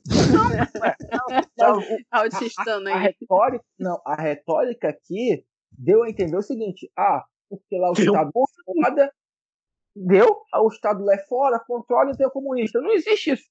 Não, não ninguém chegou a essa. Fez essa... Calma, calma aí, calma aí, calma aí. Léo, você acha que é o quê? É o quê? A única vez que foi falado pra de Estado você, aqui. China... Calma, Viana, calma. Léo, pra você a China é o quê? Comunista ou capitalista? Escola dos dois, sem muretar. Mas eu já te falei, cara. Eu acabei de explicar pode. aqui, porque capitalismo é um sistema de produção, socialismo é um sistema de governo. O sistema de governo na China é socialista, ponto. Tá, tá. E você, Viana? O sistema de governo da China é socialista. Ela tem práticas capitalistas. Como, Vou fazer aqui agora um comunicado aos ouvintes. Só tem maluco nesse podcast, entendeu? Então, Ué, tá fora. Cara. Só tem não, doido. Tá... Não tem ouvido pra essa galera aí, porque, olha, fudeu. Cara, tá, bom, é. tá certo, por que tá errado? Por que tá errado? Por que está errado? Gente do céu. Por que, Diego? Porque não é comunista, caralho. Quem Mas ninguém falou, falou comunista, a gente falou cara. que é socialista não, não poderia não, ser comunista porque é um Estado. Então, Sim. sendo Estado, seria socialismo, porque o Estado é que comanda o sistema de produção e tudo, a política e Os ouvintes ouvirão no início da conversa a pergunta era se era comunista ou capitalista. Aí o Léo disse socialista. Eu também não acho que você é socialista. Não tem como você ter um sistema de governo socialista e ter um, um sistema de produção capitalista. Isso não existe. Isso é somente colorido de vocês do unicórnio rosa. Isso não existe. Social-democracia. Social-democracia? Ah, tá. Uhum. A Noruega não, socialista. Não, não, não, não, não, não. É quase isso. Tô, não, tô, não, é não, tô... é não, é não, é não. Vamos lá, vamos voltar pro, pro tio Karl Marx lá. A intervenção nos meios de produção para garantir que a classe trabalhadora é, é, tomasse as decisões, enfim, e, e emergisse e nivelasse a parada no, no, no, no, no socialismo, a, a, a, a, como é? a disputa pelo, pelo. Ah, meu Deus, fugiu o nome agora. Ô, ô, ô Léo, você tá falando do socialismo aí. Eu tô falando que o meio. Sim, então. Não, então. O socialismo é. é o, o, como é? O, o comunismo, no caso, né? O, ide, o ideal comunista era usar o Estado, né? E nesse momento ele pularia para o socialismo e usar o Estado para promover as reformas necessárias para que um dia transcendesse do socialismo, que é o Estado grandão, para o fim do Estado, que seria o comunismo. Tá. Correto? Mas eu, ainda não entendi onde. Tu, não, não, não, não, não, não, não, na hora de falar da social-democracia. Porque social-democracia não tem nada a ver com socialismo como forma de coisa. Porque o socialismo, ele inere o autoritarismo e a planificação da economia a função do Estado e da classe trabalhadora. Não tem, eu sei. Agora, eu, eu falei em social-democracia ali, quando o Diego disse que é impossível ter um, um, um Estado socialista, um governo socialista. Que é totalitário com... por si. Ok, com um, um, método de produção capitalista. Eu, eu exagerei ao falar social-democracia. Ah, então pelo menos ah. você admite. Não tem nada a ver com socialismo. Hã? Não tem nada a ver com socialismo isso aí, social-democracia. Não, não tem nada a ver. Não, ok. Mas a, a China não é social-democrata. Cara, vamos lá, peraí. Se você pensar no seguinte, vamos Caraca, pegar o tema é Covid, né? Pois é, daqui a pouco eu vou botar o peru na mesa de novo. Bora acabar essa zona. Vamos acabar essa zona. E vamos. vamos... Não, não, vamos continuar a zona que eu quero ver a Juliana botar o peru na mesa. É, deixa eu fazer. Não, eu só quero ver o que o Diego vai falar agora. Uma coisa é você pegar, tipo, o melhor dos dois mundos. Você é ver coisas positivas tanto no capitalismo quanto no socialismo. Você junta tudo isso e faz uma farofa, faz uma social-democracia. Estou falando aqui grossamente, não vem cobrar porra nenhuma. Outra coisa é você chegar, botar uma mão de obra barata, análoga à escravidão, fazer um monte de empresa para roubar é, tecnologia deles, pegar informação, ganhar dinheiro pra caralho com isso e falar que isso é socialismo. Aí eu tenho que tirar o meu da costa e jogar na mesa também, porque isso é loucura. Eu não vou ser se é como cortou tudo, velho. Ah, ele ia falar nada que preste mesmo. É, então foda-se, vamos continuar aqui. Cadê o Adalto? De novo, quando, quando, quando eu falei de social-democracia, não era nem pra ter. Que até cair voltei. Deixa, deixa eu falar aqui rapidinho. Não era, eu, eu não ia nem falar em social-democracia aqui, porque não se aplica. E aí? Calma aí, calma aí. Social-democracia. Ah, tu volta, né, filho da mãe? Calma aí, vamos voltar. Eu só falei, só citei social-democracia quando o Diego falou é impossível ter um sistema de governo socialista com meio de produção capitalista. Uma social-democracia não é exatamente isso, mas beira isso. Então é quase que possível. Entendeu? Mas não era para ter entrado nessa discussão. A gente tá falando de socialismo e. Não é possível. É quase possível, diferente de não é possível. Eu falei que não é possível, ponto, tô certo, você tá errado. Então discute aqui. não. Então, Adalto, estávamos aqui falando é, sobre os sintomas da Covid, quais são os sintomas, porque é, a gente estava falando que desde que foi adotado esse protocolo de vermectina, estromicina e e suplementação né, de vitaminas, é, parece que os casos graves têm diminuído. E as pessoas estão conseguindo é, se tratar e, e não chegar ao ponto que estava antes de, de casos graves. E aí a gente queria saber quais são os sintomas que, que tem da, da Covid, é, o que, o que a pessoa tem que saber antes de procurar o um médico e em que ponto ela procurar o um médico é, e começar a se tratar o mais cedo possível ajudaria a não evoluir o quadro para um quadro grave. É, e rapidinho, e por que também. É, a, e por que também é, esses, esses medicamentos poderiam ajudar? Porque a gente está falando aqui com o Diego que para ele, eu até entendo, não faz muito sentido a ivermectina funcionar, já que é um remédio para escabiose, piolho. É... Por quê? Tem alguma comprovação científica isso? Não, sempre é um estudo, dois que fala alguma coisa, mas comprovado mesmo, não. Não tem. E sobre os sintomas. Não, mas Adalto. Desde. Rapidinho, eu, a minha dúvida é a seguinte. Não, só para explicar, porque o Venom explicou a minha dúvida. O que acontece? Você, você sabe explicar qual seria o efeito da ivermectina e o que ela poderia fazer contra o coronavírus dentro do corpo? Ela impediria do, do, do vírus se atrelar à célula ou ela impediria a reprodução do vírus dentro da célula? Qual seria o efeito? Se você consegue explicar isso? Ah, essas medicações, tirando a azitromicina, né? Que se fala sobre é, antiviral tal, é que ela consegue atrasar a replicação do vírus, né? E atrasar a doença. Então, é, giram, ela geralmente gira em torno disso, né? Diminuir o tempo de internação, coisa do tipo. A azitromicina é porque muitas vezes tem pneumonia é, associada ao coronavírus. O paciente pode estar com coronavírus, né? Só estar contaminado, estar com outro tipo de pneumonia, né? Porque as pneumonias elas não deixaram de existir de uma hora para outra. Elas ainda existem, né? A pneumonia atípica, a primeira droga que a gente usa é esse macrolídeo, que é a azitromicina. Você pode usar a claritromicina, tem, tem outras opções também, levofloxacina. É, sobre essa, digamos, menor gravidade de alguns casos agora, é muito também uma questão assim, é, pessoas de maior maior suscetibilidade, né, a, a, formas graves da doença, não parece não que tem melhora, né? Só com, com antiviral aí, inibidor da replicação viral que conseguiram reduzir isso já comprovado, né? Acho que é tonavir, é uma medicação utilizada no controle aí da, da AIDS, né? No controle do, do HIV. É, então, para esses pacientes assim que chegam para atendimento, não tem assim grande diferença no, no desfecho não. Então, tem muito paciente que faz todo o tratamento e dizem que é, não sentem nada de, de diferença. E logo no iníciozinho, o protocolo era, ó, você tá com falta de ar, procure, não, febre e falta de ar, procure unidade é, hospitalar. Só que depois a gente notou que mesmo pessoas sem falta de ar desenvolviam hipoxemia, né? Ficava com a saturação muito baixa. Então a gente ficou meio que na dúvida como é que vai ficar, né? Essa situação. Mesmo a pessoa que está sintomática. Então é, teve sintoma, procure uma unidade de saúde, né?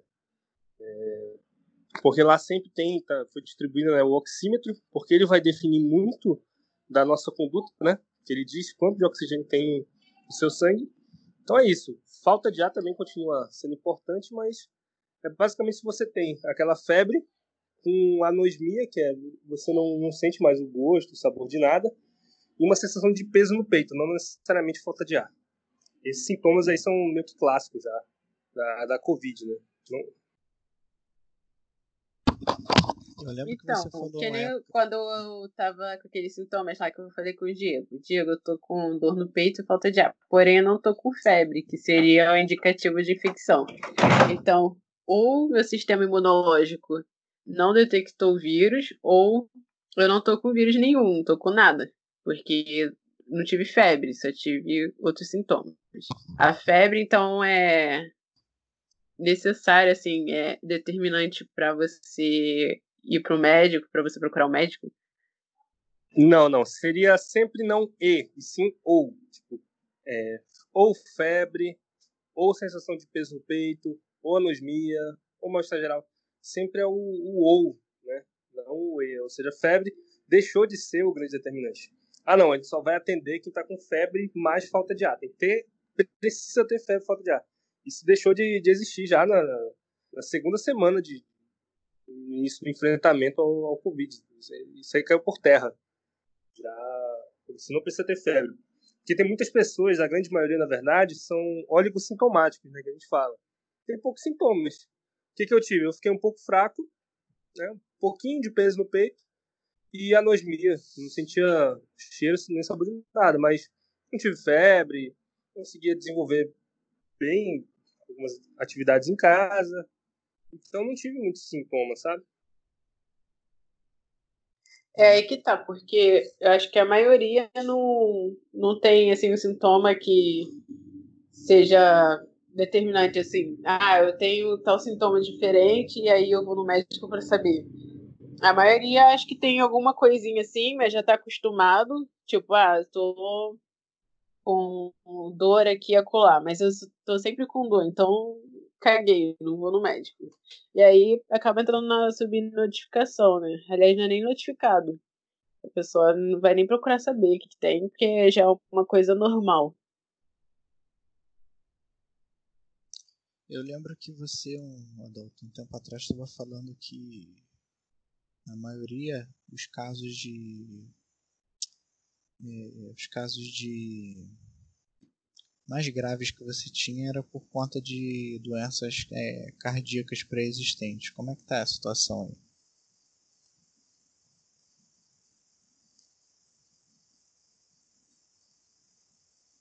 Adalto caiu de novo?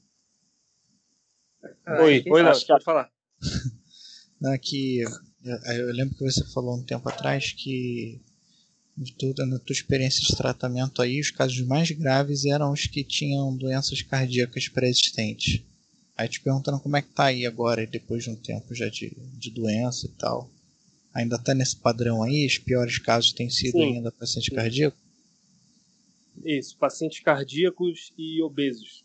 Isso aí é disparado. Grupo de risco. Caramba.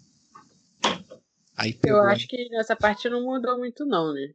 Mas porque assim, no início, no início mesmo, quando era só na China e na Europa, é, os casos que a gente mais via eram, eram de idosos. E aí, quando foi se espalhando por, pelo mundo afora, foi entrando crianças que a gente não tinha, adolescentes, pessoas que não tinham histórico assim, de doença grave.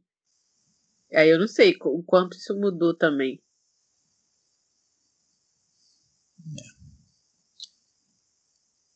Tem uma. Mas eu acho que continua mais ou menos a mesma coisa, né? O, crianças e adolescentes jovens, assim, continua sendo minoria. E, e pessoas que são saudáveis, assim, entre aspas, já também são minoria, mas o que não impede de, de chegar a gravar também, né? Teve, teve uma questão que aconteceu recentemente que identificaram uma doença é uma maneira que estava afetando as crianças que, que já tinham sido acometidas pela Covid e que até então tinha passado meio despercebido uma relação entre a Covid e essa doença infantil. Eu me esqueci o nome dela. Mas é uma doença grave, que até que tinha tratamento, principalmente identificado logo, mas que antes as crianças estavam sendo simplesmente tratadas como potenciais pacientes assintomáticos, né? Não cheguei, acho que eu não cheguei a ver isso não. Qual parte? A da doença que estava vindo com Covid para crianças ou crianças sendo paciente assintomático? É, esse daí, da, da doença. De ah. assintomático eu já tinha visto.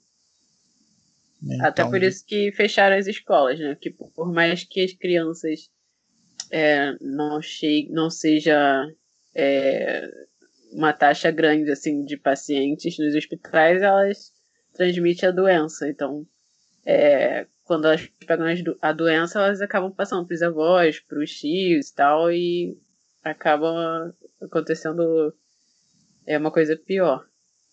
É, e criança em creche escola fica doente com a velocidade da luz, né? É, também tem isso. Tipo, a maior preocupação era que quando o coronavírus é, estivesse em alta aqui no Brasil, a gente estaria no inverno. E aí no inverno sempre tem as outras doenças, né? Gripe, não sei o que, circulando. E aí a preocupação era que a gente não conseguisse conter e aí juntasse as outras doenças. Até mesmo no verão, quando tem dengue, já é uma preocupação. Imagine você Olha. juntar várias doenças. Ai, cara, é difícil. Tu tem que escolher do que, que tu vai morrer, né? Dengue é. cara, é. é brasileiro não morre Brasileiro não morre fácil, não. A gente, aí nos anos 90, comia leite, ou melhor, bebia leite é, é, infectado por, por Chernobyl, por, pela, pela usina de Chernobyl e ninguém morreu. Então ninguém morre mais. Como assim, cara? De onde tu tirou isso? É sério, velho, é sério. É, Ixi, no começo da né? década. Aquele lá do falar- Césio. É sério mesmo, não, não, não tô Césio, brincando. não sei o quê. Peraí, peraí, peraí, peraí. Como é que a porra, Esse aí é a radiação de Chernobyl chegou na porra do leite da vaca? A porra da vaca ficava lá, a gente não tem vaca aqui não, a gente tem que portar o leite de Chernobyl? Que porra é essa? Ó, é o seguinte, eu sei de uma coisa. No, no começo dos anos 90, ou meados, o, o governo brasileiro teve uma, um, um maior problema aqui, que o, o governo brasileiro teve que comprar leite da Ucrânia. Ah, Pode pesquisar isso, é, é fato. E aí foi comprovado realmente que a, que a, que a porra do leite tinha. é, A porra do leite aí fica meio esquisito, hein? Mas tudo bem. Não, leite- Hum, mas sério, sério, eu não tô Ah, brincando. O, o leite realmente é, é, tinha radiação. E, pô, o pessoal aqui no Brasil comeu, bebeu. Foda-se. Quais as chances do Viana estar correto nessa afirmação dele? Cara, isso é tão maluco que eu não acredito nele, na moral. Isso é tão doido É a mesma chance do O Viana estar Viana- correto na vida. Eu não tô O brincando, foi Viana conseguiu ser mais aleatório que o Leos. Eu Isso é acho, sério. que esse, eu acho que esse assunto aí tinha que ter ficado pro episódio de teoria da conspiração. A teoria da conspiração, Diego, foi comprovado. O governo comprovou. Isso Eu foi no governo prove isso. Prove isso. Poste lá na porra do grupo lá. Cara, mas deixa Eu vou, falar eu vou falar, eu vou, eu vou botar lá. Mas é sério, ó. Foi no ano de 86, quando 87, 86, no governo Sarney, no plano cruzado. Tava precisando de leite. Será que o Viana O não tá confundindo com o Césio 137, não? Não, não, não, não estou. O governo comprou 20 mil toneladas. sentido. Até porque essa, Não essa é. parada do Césio foi na cidade, não foi campo assim também. Não, mas foi em Goiás, Ué, velho. alguém Sim, mas não, foi na cidade. Foi o maluco do ferro velho que desenterrou o bagulho lá, partiu a cápsula de chumbo, aí achou o Césio e vendeu como bibelô brilhante bonitinho. Mas o bagulho rodou por Eu ali. não conheço essa Aí, não ó, atenção. Às vezes caiu alguma coisa na grama, veio um boi comeu, o boi cagou. É, isso que eu pensei. Grama, aí a vaca Pô, todo grama. mundo morreu, Irmão. cara. Tu acha que o boi ia viver, porra? Cara, e o leite que- era em pó, velho. O leite era em Calma aí, pó. então, Eu- peraí. Peraí, velho, deixa eu falar, deixa eu dar uma ideia. Olha só, vamos supor, o cara abriu a porra do, do negócio lá, cortou no meio, aí caiu no meio do mato ali. Veio a porra de um boi, de um cavalo, comeu. Aí o cavalo andou, foi lá pra roça. Aí o cavalo cagou. Aí fecundou a porra da grama, a grama nasceu meio fudido, a boi foi lá e comeu a vaca. E o leite saiu fudido. Não é pra matar a vaca, mas é, faz alguma merda, entendeu? Não. Tudo bem. Ah, então não pode fazer nada. Viagem. Pois bem, eu só sei que, que o que importa é o Brasil comprou 20 milhões de toneladas de leite em pó nesse, nessa época. E essas 20 mil, 20 milhões não, 20 mil. E essas 20 mil toneladas estavam com, infec- é, com radiação. Isso é um fato.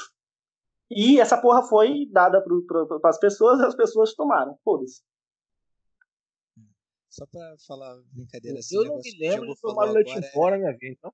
esse, esse fenômeno que o Diogo descreveu aí do ciclo na biologia chama de magnificação trófica. É onde um organismo é, em sucessão ali na cadeia alimentar pode passar alguma coisa, alguma doença, algum bagulho assim. Mas assim, é, voltando ao assunto da radiação em alimento. Você sabia que tem alguns é, alimentos, se eu não me engano, na indústria alimentar nos Estados Unidos, eles bombardeiam alguns alimentos com radiação gama, que é para matar o- o- os, as bactérias dos alimentos e assim eles terem uma sobrevida maior? De... Estados Unidos. Tô Aqui jogando no coisa. Brasil tem essa não, aqui no Brasil tem essa função. O, o técnico de radiologia pode trabalhar para Nestlé, para uma porrada de coisa aí que dá essas doses de radiação para matar qualquer coisa que tiver na porra da fruta. Não chega É. a matar fruta, não chega a Nunca infectar mais como nada do supermercado. fruta. É, minha filha, qualquer coisa que você consumir, minha filha, você tá ferrada se for pensar assim, vai ter que ter uma horta em casa. Tudo leva radiação, quase tudo. Ah, vou fazer Não uma horta orgânica. E isso, Mandei. inclusive, evita, evita a degradação. Ah, por exemplo, uma maçã hoje em dia fica muito mais tempo aí antes de apodrecer, porque a porra da radiação mata os bichos e acelera a porra da- da- do, do apodrecimento de uma maçã. E a maçã é só um exemplo, isso vale para qualquer fruta aí. Então tudo leva uma dose de radiação, só que não é letal. Por isso que Ó, tá todo uma mundo que eu sei, uma que eu sei que leva é, radiação com certeza. Tudo que você achar provavelmente levou radiação é a maçã verde. Por quê?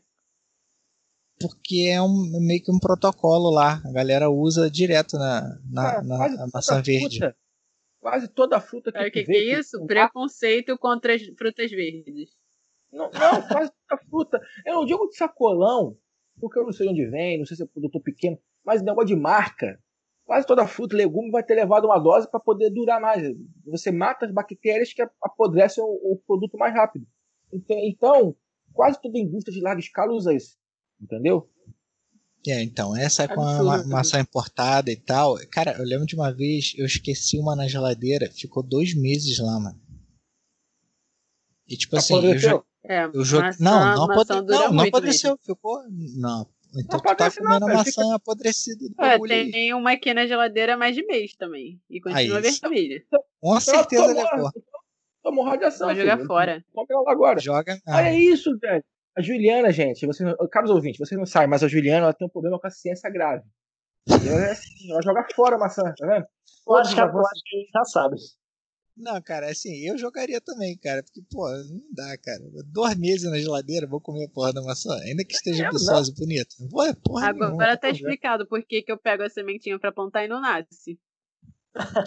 é, real, real, real. Ah, eu sei, Tem muita... É, a engenharia é, na, como é, na, da indústria agro, ela já tem, tem muito tempo capacidade de produzir sementes estéreis mesmo para tu não para tu não usar o, o, fruto como maneira de replicar a semente. Até porque, vamos supor, o cara tem a patente de uma semente que faz uma maçã grandona e bonitona.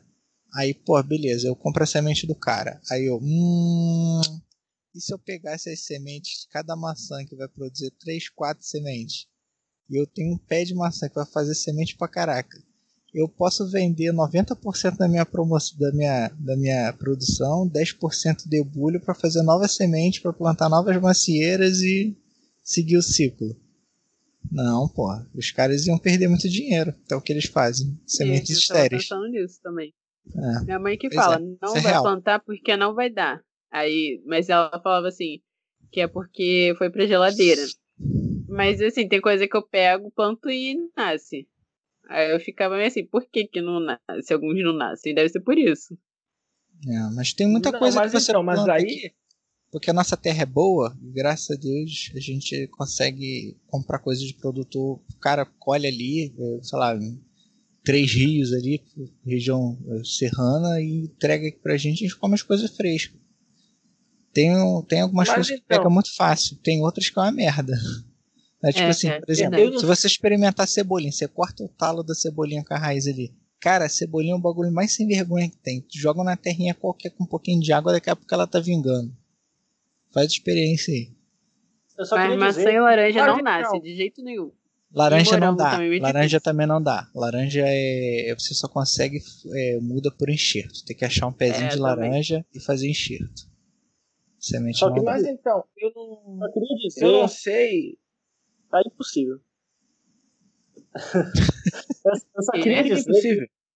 que eu coloquei lá no grupo pra vocês é, a porra da, de uma matéria do ABC e outra do History sobre a, a parada lá do leite, tá bom? Hum, depois iremos confirmar.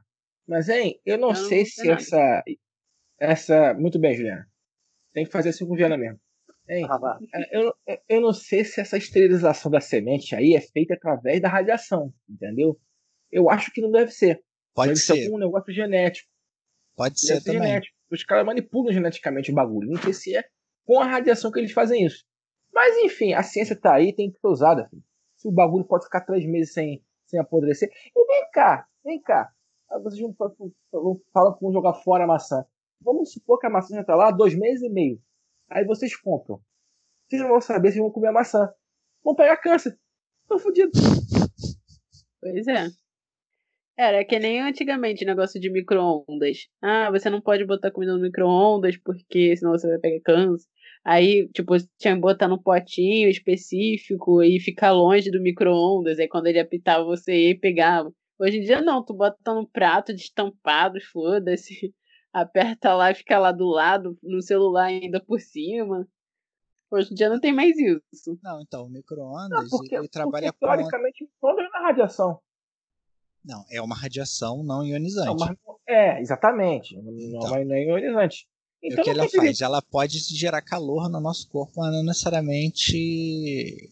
A ponto de tirar o elétron do teu átomo. Então não tem é, problema. Isso aí. O pro, é. O elétron é o próton. Ó, oh, eu quero saber. Peraí, filho, peraí, peraí. Pera. E aí o que acontece? O, o micro-ondas, ele tem essa, essa questão da, da, da radiação, quer dizer, ele pode estar mal vedado, pode vazar radiação, mas é uma radiação que ela mexe com, com principalmente com células com água, o, o que tem água, moléculas com água porque Ué, ela vai agitar. Tem 70% de água. Então, exatamente, ela vai agitar e vai causar calor. E ela não tem, tipo, parede para lá. Então pode aquecer o teu cérebro, digamos assim. Então, é, nunca é bom ficar perto de microondas que tenha, esteja vazando radiação. Isso é um ponto. Outra coisa é, é que as pessoas tinham o hábito de colocar qualquer recipiente no microondas. E tem alguns recipientes plásticos que eles emitem é, partículas cancerígenas quando são aquecidos a determinada temperatura. O micro-ondas é um equipamento que esquenta coisas. Então, um mais um. Coloca uma garrafa PET dentro Não, da, da, do micro-ondas. o é, ideal, então, nesse caso, era você esquentar coisas em recipientes de vidro, porque não então, tem eu, essa questão. Eu sempre falo assim, Não, o ideal é você esquentar comida. sua comida num potinho de garrafa PET, que você pode fazer cortando a garrafa no meio, aí você coloca então, a comida dentro e bota no micro-ondas. É igual aquele arroz que nego, tem, tem um meme do arroz que tá na garrafa PET e nego bota na churrasqueira. isso, tá então, isso aí também. Eu lembro disso. Costela assim na Então, tu pode PET. fazer a mesma coisa com micro-ondas. Então, eu sou, eu é sou ondas, minha comida no prato de vidro, ou, tipo, lasanha que vem no, no, num pote que eu acho que é específico para tal, porque tá dizendo que pode colocar na porra da embalagem. Qualquer coisa, o processo tá chegando para eles.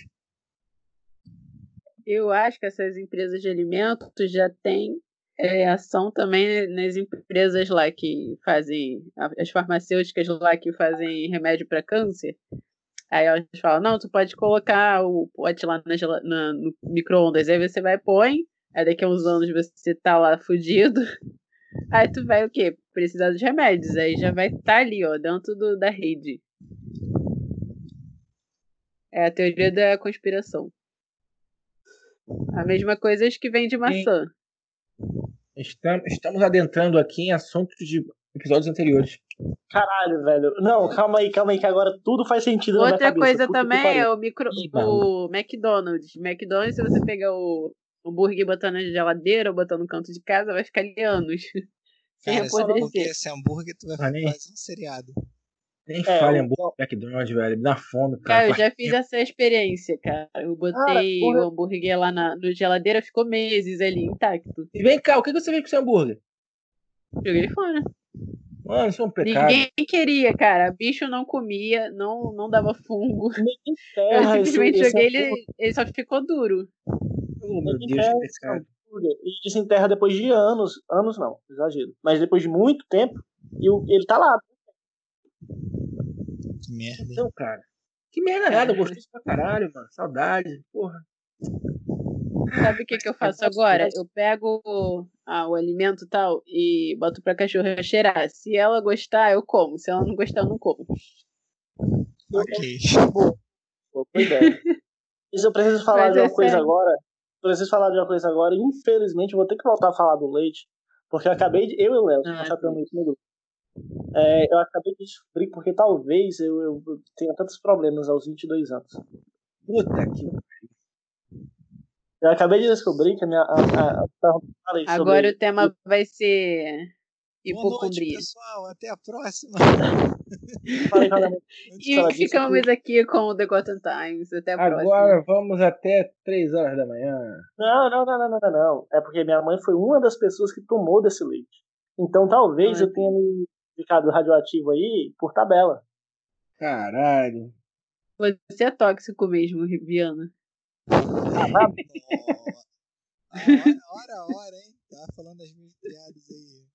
Ô, Léo, fala perto do microfone, caralho. Cara, o microfone tá na minha cara. Abaixo, né? É. é. Eu tô tentando não falar. Bota perto da boca. Tá. Vamos lá. Esse ela, ele não pegou. Bicho. Ah, meu irmão, agora eu vou falar. Porra, então. toda Você hora tá essa porra cai, mano. Se Que o? Homem-Aranha foi picado por uma aranha radioativa hora. e recebeu os poderes, o Viana que tomou leite radioativo por tabela vai ser o quê? Uma Como é que é? Repete, eu perdi o início. O Tava, caído. Homem-Aranha foi picado por uma aranha radi- radioativa e recebeu os poderes. Aí o Viana toma leite radioativo e vai ser o quê? O homem Homem-Aranha. boi. Cada- Não, Gado, Tomou leite de boi. gado demais. O Homem-Aranha foi picado por uma aranha e virou Homem-Aranha. Uma aranha Então, no radioativa e virou Homem-Aranha. Depende, Então, ele tomou leite de leite quê? De radi- boi ou de vaca? Eu espero que tenha sido de vaca, né? Olha só. Qual foi, Caralho, Viana? caí de novo, bicho. O vento É tá me derrubando por Não, mas a tua internet que é lixo, cara. A gente sabe disso. Vai se fuder, irmão. Vai se fuder. Eu moro em capital, dá licença. A é amigo. boa pra caralho. A tua tá mais top do que a tua. Não caí nenhuma vez Ó, aqui. conexão ruim aqui, ó. Conexão ruim, essa praga. Tem alguém roubando minha internet. Vou mudar essa porra dessa senha. Ó, isso daqui vai tudo pro episódio, viu? Não vou cortar nada. A gente fugiu totalmente do tema e eu não vou cortar nada. Ah, é? É. Zoeira. Qual era o tema Nossa, mesmo? Outra coisa, meus ouvintes. A gente Tema tá enchendo. Covid, China ouvintes, capitalista. A gente tá enchendo o saco, não é nem porque a gente queira continuar no episódio, não. Desculpa aí. Já tá com mais de duas horas. É porque a pessoa que estava gravando o episódio simplesmente sumiu. Sumiu. Ei, como. Foda-se. Não é verdade, eu tô ouvindo. Ah, então. Ué, chegou o caralho. Gosto do caralho. Caralho. É isso aí. Que é isso? Caralho, o prêmio de mais aleatório da noite. Já dá pra encerrar por aqui, né? Então, ficamos aqui com mais um episódio de The Gotham Times. Isso aí, pessoal. Até a próxima. Valeu. É isso aí, festa. pessoal. Valeu.